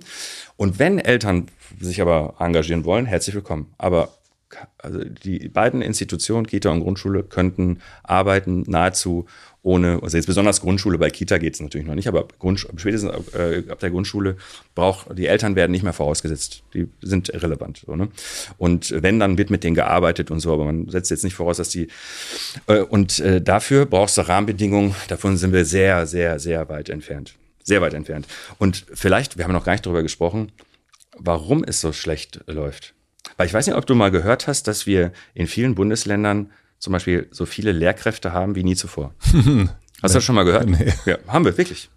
Das Ding ist, du wirklich? Musst, ja, haben wir wirklich. Ähm, und trotzdem haben wir einen Mangel. Das hat viel damit zu tun, dass bei der ganzen. Moment, also wir haben so. Wir, also ich dachte, wir haben einen Lehrermangel. Haben wir. Haben wir. Mhm. Und so viel wie nie zuvor. In vielen Bundesländern haben wir so viele Lehrkräfte wie, wie nie zuvor im Schuldienst. Moment, also haben wir einen Lehrermangel oder haben wir zu ja, viele Lehrer? Ja, pass auf, pass auf. Äh, ich bin verwirrt. Pass auf, es, es, sind, es sind ein paar Sachen passiert. Ne? Also einmal ist, ist die Geburtenzahl pro Frau. Ja. Alle haben noch im Kopf, dass die bei 1,3 liegen würde. Sie ist auf 1,5 gestiegen. Das hört sich für Laien an wie ein harmloser Anstieg. Das ist aber für so ein großes System, ne, wo man ne, tausende Kinder, irgendwie Millionen Kinder versorgen muss, ähm, ähm, ein Anstieg, wenn der nicht erwartet war, pff, ganz übel. Voll viele Kinder, die man, mit denen man nicht gerechnet hat. Aber es ist das kleinere Problem, hat übrigens auch was mit ostdeutschen Entwicklungen zu tun, dass sich das beruhigt hat, dieser Schock, den du, von dem du gesprochen hast vorhin. Aber auch, dass sehr viele Neuzugewanderte hier dann Kinder bekommen und so. Da kommst du auf 1,5, vorher war es 1,3 irgendwas. Ein Problem, aber halb so wild. Das, Schlimm, das Schwerwiegendere ist, wie viele Kinder gekommen sind, zugewandert sind, so 2015, jetzt auch mit der Ukraine. Wir schaffen das Zeit. Genau, mit, als Syrerinnen und Syrer gekommen sind. Und da war der Kinderanteil höher, als es vorher so war. Also nicht nur, dass insgesamt mehr zugewandert sind, sondern der Kinderanteil unter den Zugewanderten war höher, als es vorher immer war. Das heißt, man hat Berechnungen angestellt, wie viele Lehrkräfte brauchen wir, wie viel müssen wir ausbilden und so weiter, unter Zahlen, die sich als völlig unrealistisch am Ende ähm, äh, äh herausgestellt haben. Und deshalb, ähm, deshalb kannst du sagen, also nicht optimal berechnet, das Ganze. Ähm, aber es sind auch Sachen passiert, mit denen konnte man nicht so eindeutig rechnen. Und das hat halt über einen Zeitverlauf ähm, jetzt dazu geführt, dass wir einen heftigen Lehrermangel haben. Also wir haben einerseits zu viele Lehrer wie nie zuvor, haben aber dennoch immer noch einen Lehrermangel. Ja. Okay. Weil wir viel mehr Kinder haben, als wir eigentlich haben okay. wollten und auch Klassengrößen im Vergleich zu jetzt vergangenen Jahrzehnten kleiner geworden sind, ähm, ähm, über einen ganz langen äh, Zeitraum. Und so, das, von, von daher ähm, äh, sagen wir einfach jetzt mal, und das kann, kann man so sagen, wir haben äh, einen Lehrkräftemangel, der ist noch moderat, der wird ja noch erst schlimm. Mhm. Die Babyboomer gehen ja noch in Rente. Das sind ja auch Lehrkräfte. Mhm. Die gehen ja noch in Rente. Das wird noch schlimm. Jetzt ist es nicht so schlimm. Ähm, aber lassen wir das jetzt mal kurz. Also wir haben ähm, Äh, wir haben äh, ein nicht optimal ausgestattetes System. Wir haben aber auch im Übrigen mehr für Bildung ausgegeben. Also die Bildungsausgaben steigen. Ist viel zu langsam. Ich sage gleich, warum zu langsam, weil die steigen. Also wir haben, wir geben mehr für Bildung aus. Wir haben mehr Lehrkräfte, als wir es früher hatten. Äh, und die Ergebnisse bei den Kindern sind seit über zehn Jahren rückläufig und, ähm, und äh, zwar schon in der Grundschule. Das heißt, die Idee, es könnte damit zu tun haben, manche Länder haben noch die Hauptschule oder dreigliedrig, fünfgliedrig und so weiter und andere haben nur noch zwei Schulformen, viele ostdeutsche Länder, Hamburg und so haben nur noch zwei. Ähm, äh, das wäre der, die Ursache. Nein. In der Grundschule, da hat sehr ähnlich in allen Bundesländern, was die Grundschule angeht. Und da ist der Rückgang in allen Bundesländern zu erkennen. Mhm. Auch in Bayern, auch in Baden-Württemberg, überall. So, woran kann das liegen? Ich kann, äh, eben, ich, äh, ich sag dir, was die vier Bereiche sind, ähm, die ich jetzt so kennzeichnen würde, dass das eine Herausforderung ist, für die das System, die nicht ähm, angemessen ausgestattet ist. Also was weiß ich, die Bildungsausgaben um zwei Prozent zu erhöhen, wenn die Herausforderungen, die ich gleich beschreibe, äh, um 200 Prozent gestiegen sind, hilft halt auch noch nicht mehr viel. Ne? Ähm, das heißt, wir haben nicht reagiert auf, ähm, nicht, nicht in der ähm, Intensität reagiert bei der Veränderung des Schulsystems, wie die Herausforderungen sich entwickelt haben. Was sind die Herausforderungen? Das ist jetzt un, äh, ohne Hierarchie, ne? Mhm. so wie es mir jetzt in den Kopf kommt. Äh, die, die Familien haben sich komplett verändert nicht nur, dass es Patchwork-Familien gibt und Regenbogenfamilien und so, das ist ja nur von außen beobachtet, sondern was in den Familien passiert, wie Familien ihr Familienleben organisieren, hat sich krass verändert. Und unser Schulsystem unterstellt so, es gibt ein relativ genormtes äh, Familienleben, was sie unterstellen. Ähm, und so hat unser Schulsystem klassischerweise arbeiten können. Das kam früher schon für viele Kinder nicht hin. Mhm. Das heißt, das Schulsystem hat etwas vorausgesetzt, was für einen relativ großen Anteil, aber die Minderheit der Kinder gar nicht der Fall war. Aber jetzt ist es für fast niemanden mehr so der Fall. Ne? Also selbst privilegierte Familien, da gehen beide arbeiten, die Familien sind gestresst, die äh, haben ganz anderes Denken, auch eine ganz andere Perspektive darauf, was sie zu tun haben und so weiter und was, was, was fordern sie von, äh, von, vom Schulsystem. Oder man kann es auch jetzt in so einer ähm, schönen, äh, knackigen Formulierung sagen, früher haben die Schulen von Eltern super viel erwartet, was die ma machen sollen. Also immer wenn ich zum Beispiel Probleme in der Schule hatte, wurde mein Papa angerufen oder meine Mama und die sollen das Problem lösen. So, das ist, äh, wo kommen wir klassisch her? Und was müssten wir heute eigentlich haben? Weil heute haben Eltern Erwartungen an die Schule. Ja, äh, voll. so herum. Ne? Mhm. Und aber das, darauf ist das System nicht eingestellt. Das heißt, die Familien sind so plural. Und zwar in ihrem Innenleben, wie es wahrscheinlich noch nie war. Ähm, und das ist in den letzten 20 Jahren nochmal stark, hat sich da stark entwickelt. Und das Schulsystem hat sich vergleichsweise kaum. Mhm. Da, da. Erster Punkt. Zweiter Punkt. Ähm, wir haben verfestigte Armutsstrukturen. Das heißt, wir haben nicht einen besonders erhöhten Anteil an Kindern, die in Armut aufwachsen, aber es sind verfestigte Strukturen das ist jetzt nichts Neues, aber ist natürlich ein Unterschied, wenn das in den 90ern angefangen wird ne, zu beschreiben, ähm, ähm, dass, dass, es, dass intergenerational sich die Armut vererbt, die Arbeitslosigkeit vererbt und so weiter. Aber wenn wir jetzt die Situation haben, dass eine Minderheit, aber ein relativ großer, eine relativ große Minderheit in, in Milieus aufwächst, die sich sozusagen abgefunden haben. Mm. resignativ werden. Dann ist das nochmal eine neue Herausforderung, weil ein Schulsystem, was erwartet, dass dies deine Herkunft hilft. Und dann hast du resignative äh, Milieus, wo also die Erwachsenen nicht mehr daran glauben, dass sie durch eigenes Zutun ihre Situation verbessern können. Wenn da Kinder aufwachsen, ist das ein Problem. Also wenn du zum Beispiel nimmst, ich bin in Recklinghausen aufgewachsen, ich sage meinen Studierenden immer, ähm, die sollen, ähm, damit sie ein Gefühl dafür haben, dass es früher ökonomisch armen Menschen schlechter ging als heute armen Menschen, ökonomisch, sollen die das, äh, das Buch von Harpe Kerkeling nehmen ich bin genau in der Region mhm. aufgewachsen, wo er aufgewachsen ist. Und wenn man liest, wie er aufgewachsen ist, dann ist es eindeutig von der Kaufkraft, von den Möglichkeiten, die man machen kann, schlechter, als wenn man heute Bürgergeld bezieht. Eindeutig. Ja. Aber in dem ganzen Milieu, das liest man da auch, gab es Zukunftshoffnung. Alle haben daran geglaubt, dass es morgen besser wird als heute und dass es, wenn du dir Mühe gibst, viel besser wird. The American Dream ja eigentlich auch. Ja. Das hatten wir in Deutschland German nicht Dream. so stark, aber, aber wir hatten es. Ja. Ähm, ähm, und wenn jetzt aber, stell dir mal vor, du lebst in ein bisschen weniger ökonomischer Armut, aber die Erwachsenen um dich herum haben das nicht. Diese Zukunftshoffnung. Und da wachsen Kinder auf. Dann hat die Schule viel mehr zu leisten hm. als zu Harper Kerkelings Zeiten. Und auch da sind wir nicht drauf eingestellt und das ist keine ganz neue Entwicklung, aber seit 20 Jahren ist der Anteil dieser Kinder deutlich, ähm, ähm, äh, deutlicher im, im System drin. Also derjenigen mit resignativen Milieus. Nicht, wo die Eltern arbeitslos sind, sondern wo die Eltern oder die, die Rahmenbedingungen äh, ähm, um die Familie auch herum, auch im Stadtteil und so weiter, so sind, dass die Leute halt aufgegeben haben. So, so könnte man es formulieren, ja. wenn man es jetzt mal so alltagssprachlich beschreiben möchte. Genau. Ähm, also das ist der zweite Punkt. Familie, Armut. Dritter Punkt, ich nenne, also nicht ich persönlich, das ist ein soziologischer Begriff, Superdiversität. Mhm. Wir haben so, ähm, wir haben unheimlich viel Zuwanderung gehabt in Deutschland. Und ähm, in, wenn du jetzt eine Grundschule nimmst, da hat ähm, bundesweit 42, 43 Prozent der Kinder einen sogenannten Migrationshintergrund. Was viele nicht wissen, die dritte und vierte Generation zählt gar nicht da rein. Also wir haben eher Richtung 50 Prozent. Und da ist Ostdeutschland mit reingerechnet. Äh, bei mir in Nordrhein-Westfalen ist das Sauerland und Münsterland und so. Ne? Die ländlichen Regionen alle mit eingerechnet. Das heißt, ähm, wir haben westdeutsche Großstädte, haben wir vorhin beim Nahostkonflikt ja schon angesprochen. Da ähm, ist es in jeder westdeutschen Großstadt sind die mit Migrat so einem sogenannten Migrationsland weite Mehrheit der Kinder und Jugendlichen in Grundschulen. Ähm, und jetzt kommt aber das Entscheidende, der, Begriff Migrationshintergrund, der führt in die Irre. Denn das macht, man hat das Gefühl, das ist eine Gruppe. In Wahrheit kommt diese Gruppe aus 200 Ländern hm. global. Ähm, ich, ich sage dir mal ein Beispiel. Ich war in einer Grundschule. Also ich bin übrigens fast jede Woche in irgendeiner Grundschule, weil ich mir das angucken will, nicht nur die Daten sehen will. Weil wenn du es dir anguckst und die Daten siehst, verstehst du erst Sachen. Ja. Die Daten alleine verstehst du nicht. Dann gehst du zu einer Grundschule und dann ähm, stellen die so vor und so weiter. Und von sich aus sagen das die Lehrkräfte nicht. Aber wenn du sie fragst, die wissen es auswendig. Fragst du, wie viele Kinder haben sie hier in der Schule? Sagt die 105. Und dann, ähm, aus wie vielen Ländern kommen die? Was glaubst du?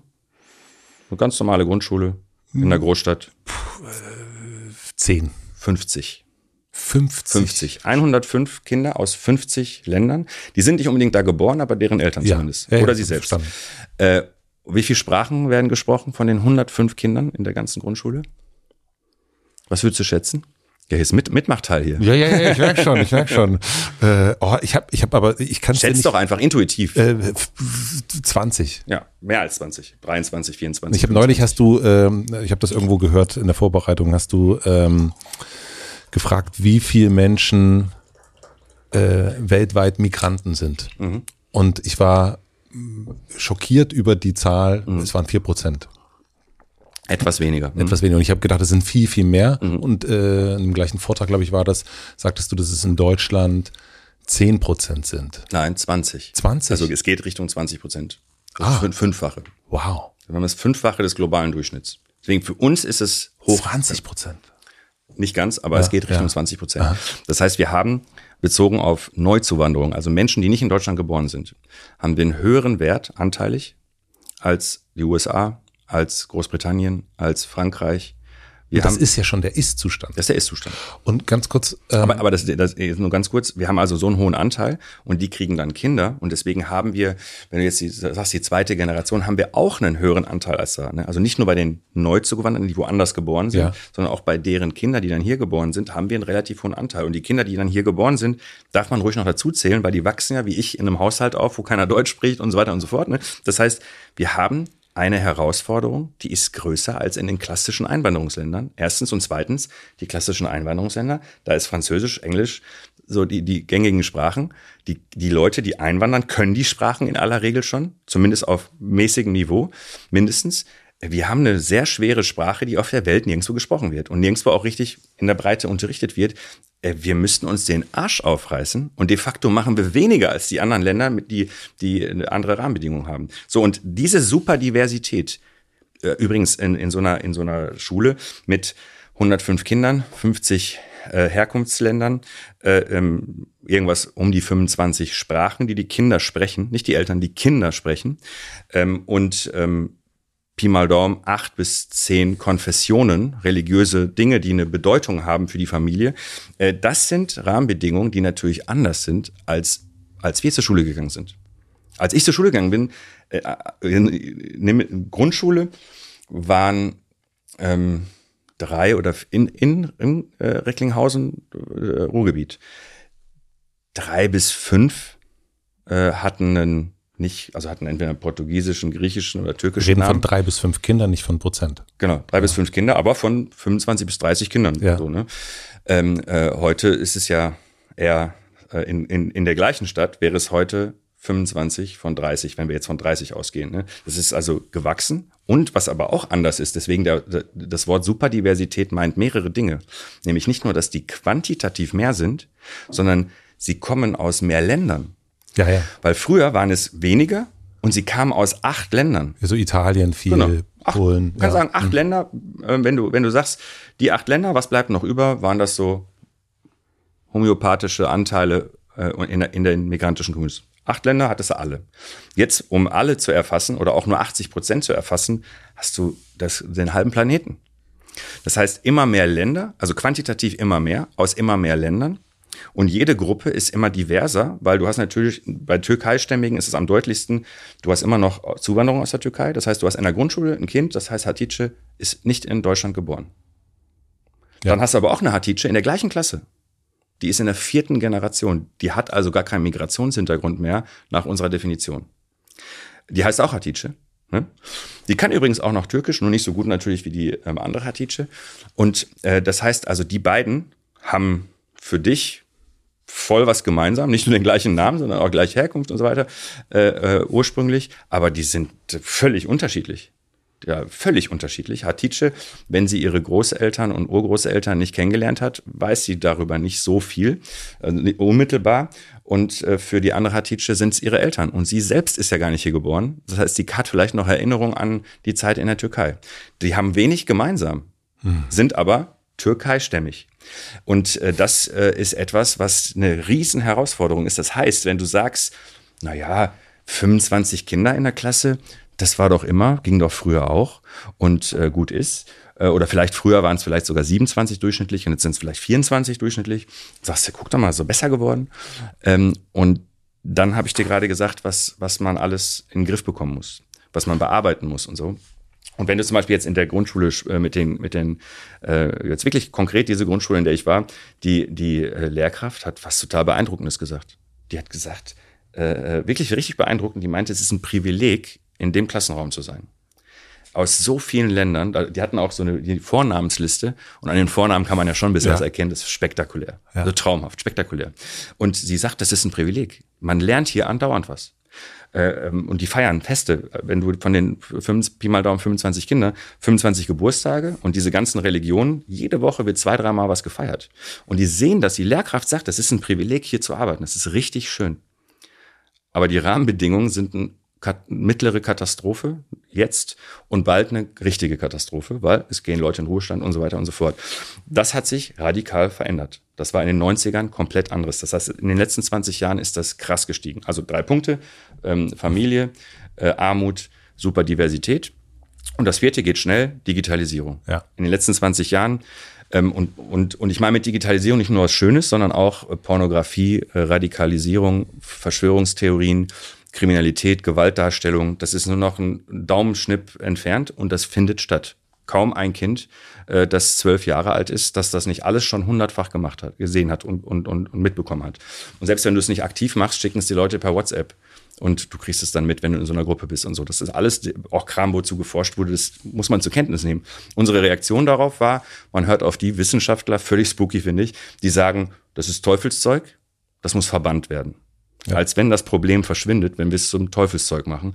Die Reaktion darauf ist natürlich Digitalisierung in die Schulen holen, schon in die Grundschulen holen äh, und dann besonders in den weiterführenden Schulen. Man reagiert auf Digitalisierung, wenn du sie nicht verbieten darfst, gesellschaftlich mit Digitalisierung. Das ist für mich äh, verrückt, dass man anders denken kann. Ähm, und das haben wir nicht gemacht. Äh, Das heißt, die Schulen haben keine Antwort darauf gefunden. Die Kinder wachsen digital auf, schon in der Grundschule und spätestens danach, aber auch schon in der Grundschule. Äh, Und ähm, das hat, wenn man das nicht bearbeitet, negative Effekte auch. Nicht nur, aber auch negative Effekte. Also musst du sagen, diese vier Sachen sind in den letzten 20 Jahren passiert. Vier Megabaustellen.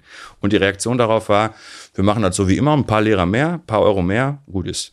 Das, das ist jetzt mal die knappe Zusammenfassung. Was bedeutet es, 2023, 2024 Lehrer oder Lehrerin zu sein?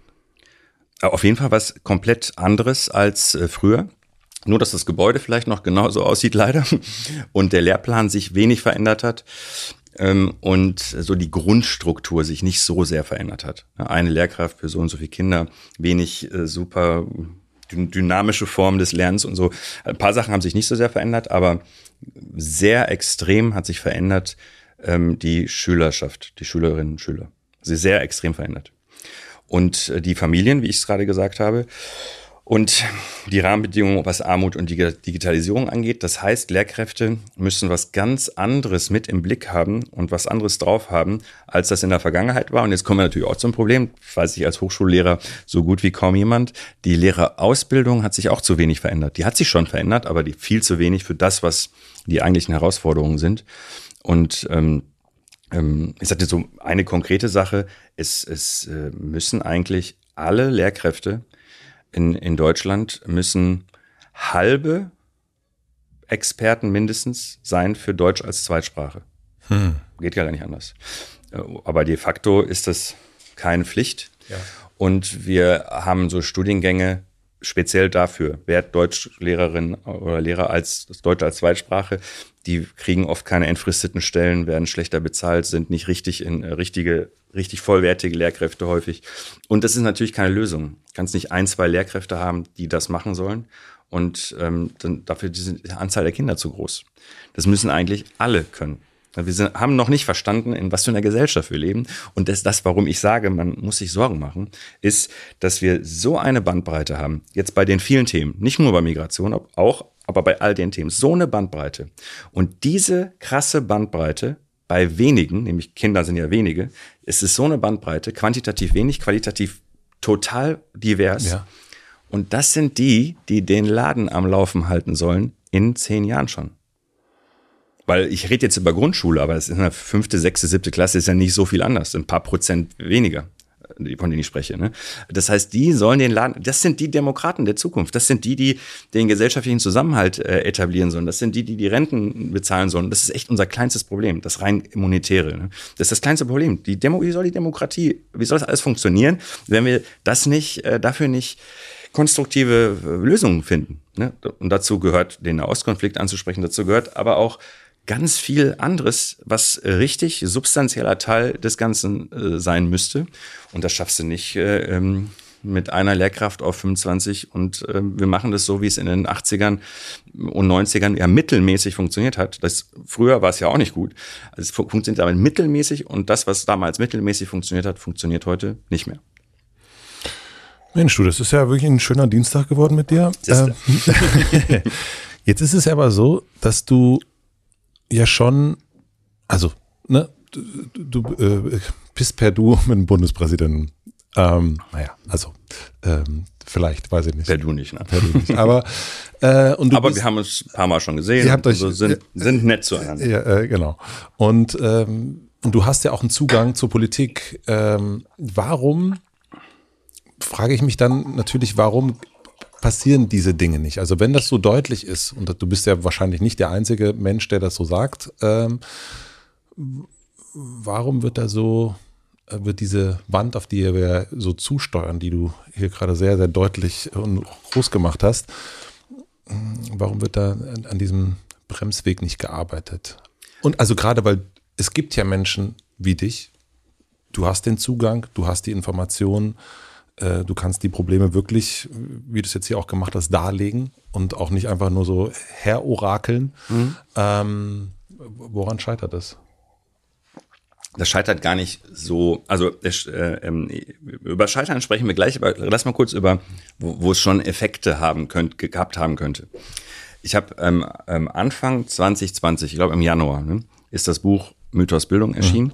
Und das Jahr davor habe ich ja die ganze Zeit auch darüber schon geredet, weil das war ja schon da fertig geschrieben und da habe ich schon ganz viel darüber geredet, auch gerade mit ähm, Politikerinnen und Politikern. Und ich weiß nicht, ob du das weißt, erst fast zwei Jahre später wurde entschieden, dass alle Grundschulen Ganztagsschulen werden. Mhm. Und das steht in dem Buch. Deswegen, wenn du das Buch jetzt heute liest, denkst du dir, hä, was schreibt er denn da? Ist doch schon beschlossen. Aber ich habe das geschrieben äh, zwei Jahre bevor es beschlossen, fast zwei Jahre, äh, nee, ich habe es drei Jahre bevor es beschlossen wurde geschrieben, aber als es erschienen ist, anderthalb bis zwei Jahre später wurde das entschieden. Und ähm, ganz sicher nicht nur, weil ich das erzählt habe, aber ich habe mit Leuten aus allen Parteien darüber geredet. Ich habe mit äh, Fraktionen in Landtagen und Bundestag, weil da, das musste ja Bund und Länder mussten das gemeinsam entscheiden. Und ich äh, würde sagen, dass ich mit den meisten, die diese Entscheidungen nachher getragen habe, persönlich gesprochen habe. Äh, also persönlich, ähm, ähm, wenn auch Telefonate, direkte Telefonate zählen, würde ich sagen, schon ganz schön viele davon. Ja? ja. Ähm, und, äh, und das ist in, in dem Buch habe ich ja versucht zu beschreiben, dass wir erstmal genug schaffen können, wo eigentlich Konsens ist. Und das war zum Beispiel so ein Ding mit Konsens. Und zwar nicht, weil ich geglaubt habe, dass Bayern einverstanden ist, dass, ähm, dass Mütter jetzt äh, alle arbeiten gehen, sondern dass äh, alleine, um die Renten zu finanzieren, es nicht anders geht. Das heißt, es, und die Mütter wollen's. Ähm, und alle wollen's eigentlich. Ähm, und ähm, anders als, ich war ja selber Lehrer im Schuldienst ähm, bis 2012. Und damals wollten die meisten Lehrkräfte nicht dass Schulsozialpädagogen, Schulpsychologen und so mit einem in die Suppe rumspielen. Ja. Ähm, und heute alle Schulen, auch Gymnasien wollen, dass all diese multiprofessionellen Leute dazukommen. Das heißt, du hast eigentlich eine, eine gewisse Menge an abzuarbeitenden Themen, die Konsens sein könnten, wenn man mal eine Initiative ergreift. Und die meisten dieser Themen wurden tatsächlich äh, angegriffen, ein, äh, eingeläutet. Nur ähm, das, was jetzt gemacht wurde, ist ja nicht umgesetzt. Es ist ein Bundesgesetz, das gilt ab 2026. Ähm, es ist nur zu wenig Geld dafür drin. Man hat nicht daran gedacht, dass man dafür die Fachkräfte braucht. Man hat also den, äh, die, die Folgen des Ganzen nicht ganz bedacht. Also ich sage dir nur ein Beispiel, woran leider echt die Leute zu wenig gedacht haben. Wenn du das nicht richtig gut vorbereitest und da richtig Geld reinbutterst und richtig eine Strategie daran knüpfst, hast du folgendes Problem. Du hast jetzt hier Kita, Anspruch auf einen Kita-Platz. Mhm und du hast einen Anspruch auf einen Grundschulplatz. Ja. Das sind unterschiedliche Institutionen. Wenn du äh, jetzt praktisch sagst, in der Grundschule äh, suchen die jetzt Leute, dann kann es sein, dass die Kita-Erzieherinnen abgeworben werden. Ja. Du kannibalisierst dich, mhm. wenn du das nicht richtig gut planst. Hat aber leider kaum, nein, niemand so geplant, dass ich das gut nennen würde. Deswegen glaube ich auch nicht mehr, dass wir das 2026 schaffen.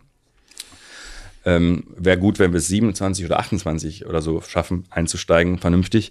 Aber äh, das meine ich. Also paar Sachen sind schon ganz gut gelaufen. Leute sind von ihrer politischen Haltung, wo angeblich eine rote Linie wäre, haben, haben das gelockert und so weiter.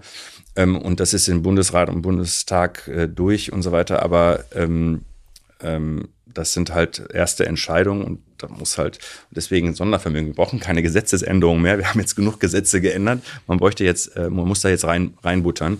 Und das ist jetzt der Punkt. Reinbuttern können nur äh, die Oberhäupter von Körperschaft, also von Land oder Bund äh, und die Finanzminister. Und mh, mm, es gibt keine Finanzminister, zu denen ich besonderen Kontakt habe.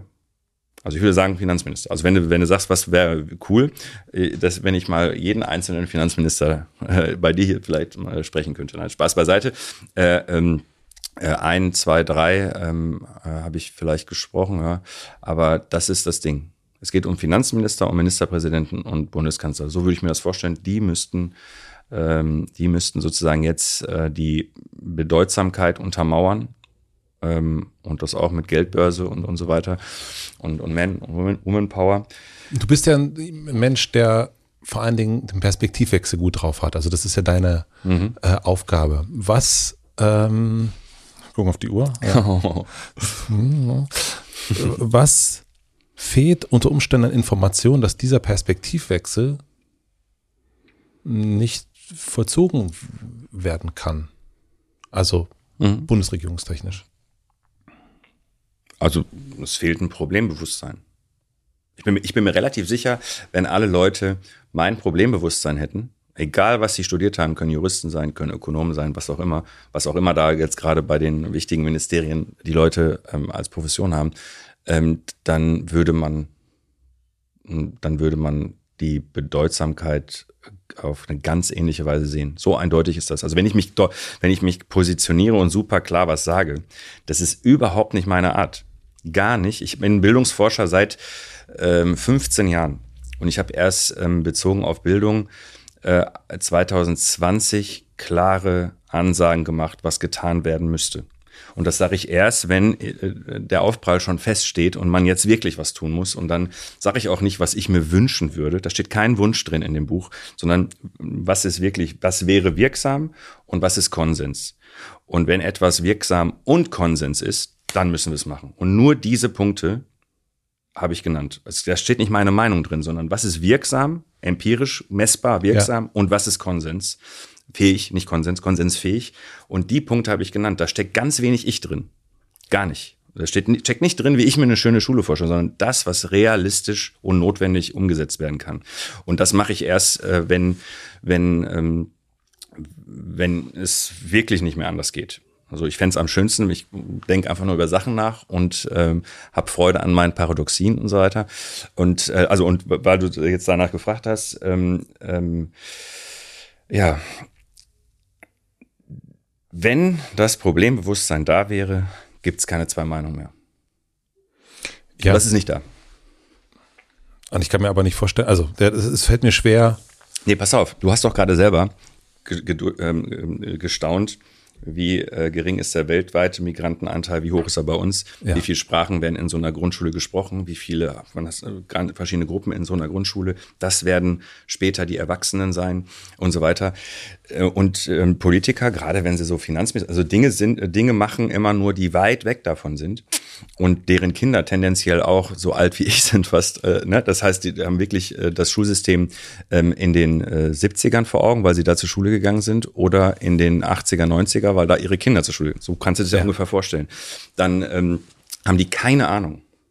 Die haben keine Ahnung. Schulpolitische Sprecher der meisten Parteien haben Ahnung, aber Ahnung so, wie die Situation es hört sich jetzt böse an, aber ich denke das leider oft, wenn ich da den zuhöre. Ähm, und zwar äh, über alle Parteien und so weiter, ist auch klar, das ist nicht deren Job, ich muss einen Vorsprung haben. Ne? Aber wenn du mich jetzt so fragst, dann haben die einen Überblick darüber, was vor 10, 15 Jahren äh, korrekt war so, ne?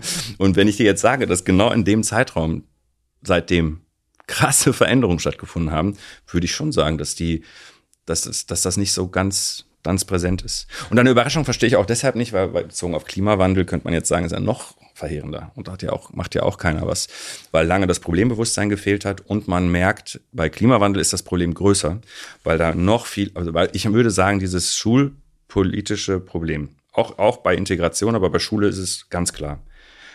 Es gibt, man, es gibt ein paar Sachen, wir bräuchten jetzt noch ein bisschen mehr Zeit, um das mhm. ganz genau zu besprechen. Aber es gibt übersichtlich viele Sachen, die kann man an einem Tag von morgens bis abends mit den wichtigen Leuten besprechen. Und dann ist relativ mit ähm, allem, was man, was man so menschenmäßig vorhersehen kann, so, dass der Aufprall nicht so schlimm wird und dass wir wieder die Perspektive haben, es wird mal besser. Das ist relativ übersichtlich. Bei Klima ist das nicht so. Nur damit du so merkst, also eigentlich ist es äh, noch verrückter, dass wir es da äh, so haben äh, schleifen lassen. Ja, aber was wir jetzt nun haben, wir haben eine Ampelregierung und wir haben eigentlich da auch vor allen Dingen, wir haben eine SPD da drin, wir haben die Grüne drin, wir haben auch die FDP drin und das ist eigentlich das, was mich daran so verwundert, wenn wir über sozialdemokratische das ist ja Sozialdemokratie auf jeden Fall, würde ich behaupten. Und Aber es ist, es ist auch liberal. Es ist auch liberal. Wie soll der, die Wirtschaft am Laufen Und es ist auch grün. Und es ist auch grün, genau. Ja, und deswegen, das ist die Verwunderung, und ich weiß natürlich auch, dass es dann, oder ahne, dass es mehr Zugänge gibt äh, deinerseits oder auch eine Offenheit in der Bundesregierung als in der davor und Umständen. Also, aber das, ist nur eine Annahme jetzt gerade. Und deswegen wundert mich, deswegen meine Verwunderung darüber, dass da, dass dieser Aufprall nicht so äh, wahrgenommen wird. Ich wir brauchen jetzt nicht drüber reden. Es gibt schon nachvollziehbare Punkte, warum diese Bundesregierung in so einer Pattsituation ist und nicht mehr weiterkommt, ist halt auch viel passiert.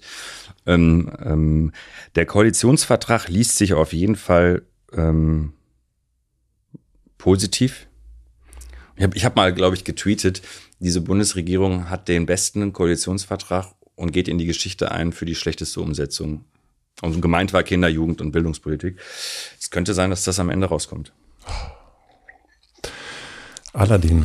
Äh, wir haben ganz viele Sachen nicht besprochen. Also zum Beispiel fehlte mir eigentlich für Hotel Matze komplett der persönliche Teil. Mhm. Steht hier immer drin zur Person. haben wir nicht drüber geredet, aber ähm, nun, wir haben unsere Nummern und du bist ja öfters in Berlin. Das heißt, das, das, da gehen wir nochmal weiter. Irgendwann würde ich mich auf jeden Fall sehr, sehr freuen. Können wir machen. Und ähm, ich würde, damit du deinen Zug kriegst, noch drei schnelle Fragen stellen. Okay. Wir haben ja sehr viel über Bildung gesprochen. Mich würde interessieren, was lernst du gerade, was du noch nicht so gut kannst?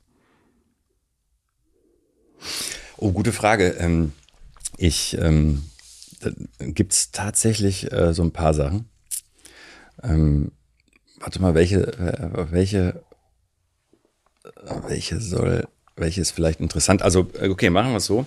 Ich, ähm, ich wurde ganz viel angesprochen, dass, ähm, dass ich äh, auf Englisch Sachen machen, mache. Ne? Und, und, Vorträge halte international und so habe ich auch früher gemacht, das funktioniert und so. Aber das, das Blöde ist, dass ähm, das gibt, es gibt so einen Journalisten, kanadischen Journalisten, der kann auch ein bisschen Deutsch sprechen und aber ist aber mhm. ein englischsprachig und englisch und französischsprachiger Typ. Und der meinte, äh, Aladdin, es ist ein Verbrechen. Wenn du, wenn du so, wie du redest, mit manchmal witzig, manchmal mit einer Pointe, manchmal hat man das Gefühl, du weißt selber nicht, wo es am Ende rausgeht mhm. und so. Du hast das, du hast das, du hast so geil. Das mhm. ist so geil, wie du es machst. Wenn du das auf Englisch hinbekommen könntest, das wäre krass. Ne? Mhm. Und jetzt ist die große Herausforderung. Ähm, also ich äh, passiv äh, checke ich alles auf Englisch. Ich lese ja auch andauernd englische Texte. Aktiv ist es nicht ganz so geil und spontan und Witz und so, dass es so ja. drin ist, da bin ich ganz weit von entfernt. Also wenn die Leute äh, ähm, in, in Kanada oder in wo auch immer ich war, in, von mir einen englischen Vortrag gehört haben, fanden die das interessant, so wie es ist. Aber jetzt irgendwie nicht, dass ich irgendwie ganz gut reden kann, sondern so, so wie das so vielleicht wissenschaftsmäßig typisch ist. Ne? Es mhm. kommt auf den Inhalt an und nicht auf die Form. Und das ist so etwas, was ich mir vorgenommen habe für die für die nächsten Jahre. Das, ich habe leider nie Zeit, um das so richtig konzentriert zu machen. Aber so schon, dass es vielleicht in fünf Jahren oder sechs Jahren oder sieben Jahren so ist, dass ich äh, ganz entspannt, ähm, ich sag mal, ähm, ohne zu wissen, was genau passiert, bei ähm, so einer Sendung wie Markus Lanz nur eben in einem englischsprachigen Format sitzen könnte und genauso entspannt bin und sage, so egal was kommt, wir kriegen das hin und ich komme dabei einigermaßen äh, äh, witzig rüber und, und so weiter und so fort. Das ist etwas, was ich mir echt ähm, immer schon vorgenommen habe und das wird jetzt passieren. Also Englisch. Besseres Englisch sprechen. Ja, dass es mehr in Fleisch und Blut übergeht. Mhm. Das ist so, das ist nicht mehr eine, also das ist eine, dass ich das Gefühl, dass ich spontan und witzig dabei sein kann. Also nicht Weißt du, was ich meine? Mein also, erstes Gefühl ist ja super und äh, dass du das machen willst und ich denke aber so, ey, Aladdin, jetzt äh, flieg uns nicht davon, wir brauchen dich hier. Ähm, wir brauchen dich in, äh, in Könnte man glauben. Aber jetzt stell dir mal vor, ja. ich würde in den USA genauso medial präsent sein, wie ich es hier bin. Ja. Dann würden alle sagen, boah, der ist ja noch wichtiger. Ja. Das ist ja verrückt irgendwie, ne? Ja. Aber es ist so, wenn ich, wenn ein Deutscher in den USA, deutscher Wissenschaftler in den USA äh, erfolgreich ist, denken alle, boah, der muss ja ganz besonders gut sein. Also es könnte sogar von Vorteil sein, keine Ahnung. Ja, also ja, aber du weißt, was ich meine. Ja. Ähm, die zweite Frage. Ich wollte eigentlich mit dir im persönlichen Teil ge sehr gerne über Punkrock sprechen. Ähm, zumindest weiß ich, dass, äh, also klar, das wissen auch viele, du äh, hast Schlagzeug gespielt. Ähm, für dich war Nirvana so, genauso eine Erschütterung wie für mich, würde ich behaupten. ähm, was würdest du sagen? Ich frage eigentlich meistens hier an der Stelle nach Buchtipps, aber ich frage jetzt nach, äh, wenn man sich mit Punkrock auseinandersetzen möchte, welche Platte sollte man hören? Oh, das, das kommt jetzt drauf an, welche Phase du meinst. Für ähm, dich persönlich. Also ich, ne, also wo du sagen würdest, das Punkrock, das, das so das ist die Essenz eigentlich für dich. Für mich ist es äh, Refuse the Shape of Punk to Come. Ja, das ist, das ist natürlich bahnbrechend gewesen, das ist geil. Ähm, ich würde, ähm, also wäre auf jeden Fall eine, eine, eine wichtige Band und eine wichtige Platte. Ich, ähm, ich weiß gar nicht, ob die Musik jetzt wirklich Leuten gefällt, aber äh, ich, ich will es zumindest mal gesagt haben, Bad Brains, mhm. wenn, vielleicht kennst du wahrscheinlich. Ähm, und das finde ich ganz spektakulär, weil äh, das zeigt, es war mal eine ganz kurze Zeit möglich, dass äh, schwarz, eine Band mit nur schwarzen äh, Personen ähm, richtig Punk äh, gemacht haben und zwar richtig spooky. Das war genial. Also es war ein, das war heftig. Sind ja auch legendär gewesen, obwohl sie noch, geschaut, ja, obwohl sie nur wenige Jahre existiert haben. Äh, ist eine legendäre Band geworden äh, gewesen. Ähm, also Bad Brains äh, so auf jeden Fall. Ich selber, ähm, vielleicht überrascht dich das, ähm, The Living End fand ich, ähm, ist, wichtigste, wichtigste australische Punkband gibt's immer noch. Also Das muss ich, also, sehr gut, kann Ja. ich ja gar nicht. Mhm. The Living End äh, vom Stil her. Ne? Also du musst dir vorstellen, es sind drei Leute nur. Ja. Der Gitarrist singt, äh, der Bassist spielt Kontrabass. Aha. Ne? Und der steht auch manchmal auf dem Kontrabass und so und spielt dabei und so. Das ist ziemlich cool. Und dann so ein Schlagzeuger, der sehr, relativ minim- minimalistisch aufgestellt ist. Und es ist so, ich, ich, ich mag's voll. Also ich mag auch diesen Style. Es ist so dirty, Street Punk mäßig, aber auch mit so gerade wegen Kontrabass und so, so jazzig und so. Also ich finde es, ne, das war ähm, ähm, von so richtigen, richtigen Punk, weil Refuse ist jetzt ja nicht so ganz Ja, klassischer ist eher Hardcore. Genau. Hardcore-Punk, ja. von, von so klassischen Punk, richtigen, klaren, erkennbaren Punk, das, was am ehesten musikalisch so war, dass ich gedacht habe, boah, sowas würde ich gerne genau so machen. Das ist einfach genau so ist es richtig. So, so. Mhm. Das höre ich mir auf jeden anderes. Fall an. Ja. Ähm, und ähm, ansonsten, es gibt so viele, wenn ich wüsste jetzt, also ähm, das ist so Punk und wenn ich jetzt sagen würde, was ist über alle, also aus heutiger Sicht über alles hinweg meine ähm, Lieblingsband und es ist gleichzeitig, glaube ich, die Band, die ich am öfter, häufigsten live gesehen habe, ist es Hot Water Music. Bist auch hinterhergereist auch mal, ja? Ja, genau. Ähm, anstatt Urlaub zu machen, haben wir einfach gesagt, deren Europatour fahren wir hinterher und haben uns die fast jeden Abend angeguckt. Ähm, Hot Water Music, äh, klar, gerade habe ich noch nachgedacht, ne, durch diese Tours auf jeden Fall am häufigsten gesehen. Ähm, und sonst hätte ich jetzt ein bisschen länger drüber nachdenken müssen. Ja. Aber Hard Ähm, Water Music, super. Ja, finde ich sehr, sehr, sehr cool. Bist du damals auch im, im, in Ostdeutschland gewesen, als die gespielt haben? Ähm, nein, du meinst, weil ich in Ostdeutschland war? Nee, weil du, weil du den hinterhergereist bist. Ähm, Ach so, nein, nein. Aber ich war in Ostdeutschland, warte mal, bei welchen Konzerten war ich da? Ich war bei der Bundeswehr in Sachsen-Anhalt. Ja, das weiß ich ja. Und ähm, in der Zeit war es wirklich so, dass ich irgendwann das so interessant fand, in den 90ern da, ne, dass ich äh, alle Großstädte dann besucht habe. Wir waren irgendwo völlig am Land in Sachsen-Anhalt in so einem Fliegerhorst, äh, ähm, äh, Luftwaffe. Ähm, und irgendwann bin ich nicht mehr nach Hause gefahren am Wochenende, weil ich das so interessant alles fand. Und dann haben wir alle Großstädte äh, abgeklappert. Und wenn an Großstädten Konzerte waren, waren meistens winzig kleine Konzerte. Und ich war sehr beeindruckt, wie anders die Punkszene dort war. So hart, krass linke. Und aber es gab auch so viele Rechte. Also alles so ein bisschen stärker, als es in, äh, im Westen war. Ähm, und äh, es war einmal ein Konzert von einer bekannten Band. Sonst waren es immer nur kleine, was ja super spannend, was ich also äh, sehr spannend fand, aber ich komme gerade nicht auf den Namen. Ich habe nur ein Konzert in Ostdeutschland gesehen von einer wirklich international bekannten Band. Ich komme aber leider jetzt nicht drauf. Ja, ich habe gedacht, gerade, also weil ich äh, viel in Lugau war, im Landei Lugau oder in Münchritz und da viele Konzerte gesehen habe. Und ich habe gerade gedacht, vielleicht sind wir uns irgendwann zufälligerweise schon an einer Bar in den 90ern oder Anfang 2000er begegnet.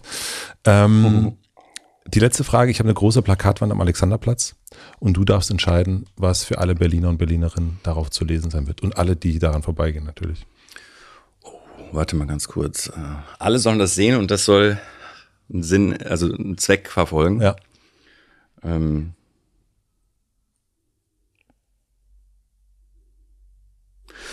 Och, weiß ich nicht. Ich finde, äh, ich finde von allen Sätzen, die ich formuliert habe, habe ich ähm, so die Wahrnehmung, ähm, was, weil das andere mir gesagt haben, ähm, dass folgender am stärksten die Menschen zum Nachdenken gebracht hat. Deswegen würde ich jetzt den nehmen, ohne zu wissen, ob das Nachdenken wirklich was bringt. Aber ich mag es, wenn Leute, ähm, äh, wenn man so einen Satz sagt, der Ergebnis von, von einer Gesamtanalyse ist, ist, glaube ich, auch der letzte Satz eines Buchs von mir. Ähm, da kommt sozusagen das Gesamtresümee und dieser Satz führt dazu, dass die Leute so richtig intim in sich merken, äh, in sich spüren, was die Analyse eigentlich auf einer deskriptiven Ebene versucht hat zu zeigen. Das finde ich ziemlich cool und das schien so zu sein. Und äh, da ich eh nicht äh, den Anspruch habe, die Welt äh, zu, äh, zu retten oder ähm, ähm, oder so, ne, reicht es mir, wenn das erreicht ist. Das reicht mir voll. Ich liebe es auch, wenn Studierende so richtig Kopfschmerzen bekommen vom Nachdenken oder wenn man das das Nachdenken hört. Das ist ja manchmal so, dass wirklich den Eindruck, man hört es, weil die alle gerade rattern und so. Das reicht mir schon. Also ich habe keinen. Ist bei mir heute auf jeden Fall passiert. Das ist schön. Ähm, äh, das, das, reicht mir schon. Ne? Und da deswegen ist jetzt kein äh, Spruch, der die Welt verändert, aber der einen zum Nachdenken bringt. Folgender Satz: Früher war nichts besser als heute, außer einem die Zukunft. Sehr, sehr guter Satz. Ich habe den natürlich auch gelesen. Richtig, richtig gut. Geil. Den nehmen wir. Äh, ich freue mich auf jeden Fall aufs nächste Mal. Es hat heute bei mir richtig gerattert. Also ich habe so ein paar Mal wirklich gemerkt, so, das ist so, kennst du das? Ich weiß nicht, ob du läufst, so joggenmäßig? Früher sehr viel. Und es gibt so manchmal ähm, so mit Lauffreunden, wo ich merke, so, boah, der ist, der hat einfach einen echt eine andere Pace drauf und ich versuche da irgendwie mitzukommen. Es hat bei mir viel gerattert und ich freue mich, diese Folge auch nochmal anzuhören, um wirklich alles äh, äh, sacken zu lassen. Und da freue ich mich auf das nächste Mal über Punkrock, persönliche Sachen und ich würde gerne noch mit dir über das Thema, das hast du auch in einem Buch drin, ähm, offene Gesellschaft. Das, mhm. ähm, das würde ich auch nochmal gerne besprechen wollen. Also vielen herzlichen Dank für deinen Besuch und ich hoffe, du schaffst den Zug noch. Ich hoffe es auch. Dankeschön. Mach's gut, bye bye.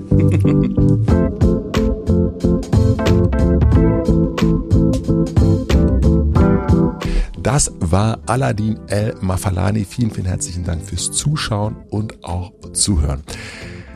Was ich als nächstes auf jeden Fall machen werde, ich werde mir die Folge einfach nochmal anhören, weil da waren so viele Informationen drin. Ich muss das einfach nochmal hören und nochmal mitschreiben, dass ich das alles verarbeiten und bearbeiten kann. Was ich aber jetzt habe, ist ein dennoch positives Gefühl. Obwohl er ja sagt, es gibt überhaupt keinen Grund für Optimismus, bin ich jetzt nicht niedergeschlagen. Und irgendwie hat es was mit der Art und Weise zu tun, wie er über die Sachen spricht irgendwie habe ich dann, denke ich so, naja, gut, es ist total komplex, aber irgendwie, du erklärst es so einfach und ja, das wird schon irgendwie hinhauen, dass wir das so machen, wie du das sagst. Das denke ich jetzt irgendwie gerade. Ich bin auf jeden Fall gespannt, was ihr zu dieser Folge zu sagen habt. Schreibt das gerne in die Kommentare rein. Ich liebe das, eure Perspektiven darauf zu sehen, euren Blick. Was habt ihr so mitgenommen? Äh, was habe ich mitgenommen? Und dann kriegen wir, ja, dann schaffen wir das mit dem Perspektivwechsel einfach besser. Herzlichen Dank an Maximilian Frisch für den Mix und den Schnitt, an Jan Köppen und Andi Finz für die Musik und natürlich an Lena Rocholl für die redaktionelle Unterstützung. Und wenn ihr Lust habt, noch eine weitere Folge zu sehen oder zu hören, dann möchte ich euch die Folge mit Harald Welzer empfehlen. Da haben wir auch über das Thema Bildung gesprochen. Es war auch, äh, Soziologie spielte da auch eine große Rolle. Ich glaube, da kann man wunderbar weitermachen, falls man jetzt nicht nochmal das Gespräch, so wie ich, mit Aladdin nochmal hören oder sehen möchte. Ich wünsche euch einen schönen Tag, eine gute Nacht. Ich freue mich, wenn wir uns hier bald wieder hören und wiedersehen. Bis bald. Euer Matze.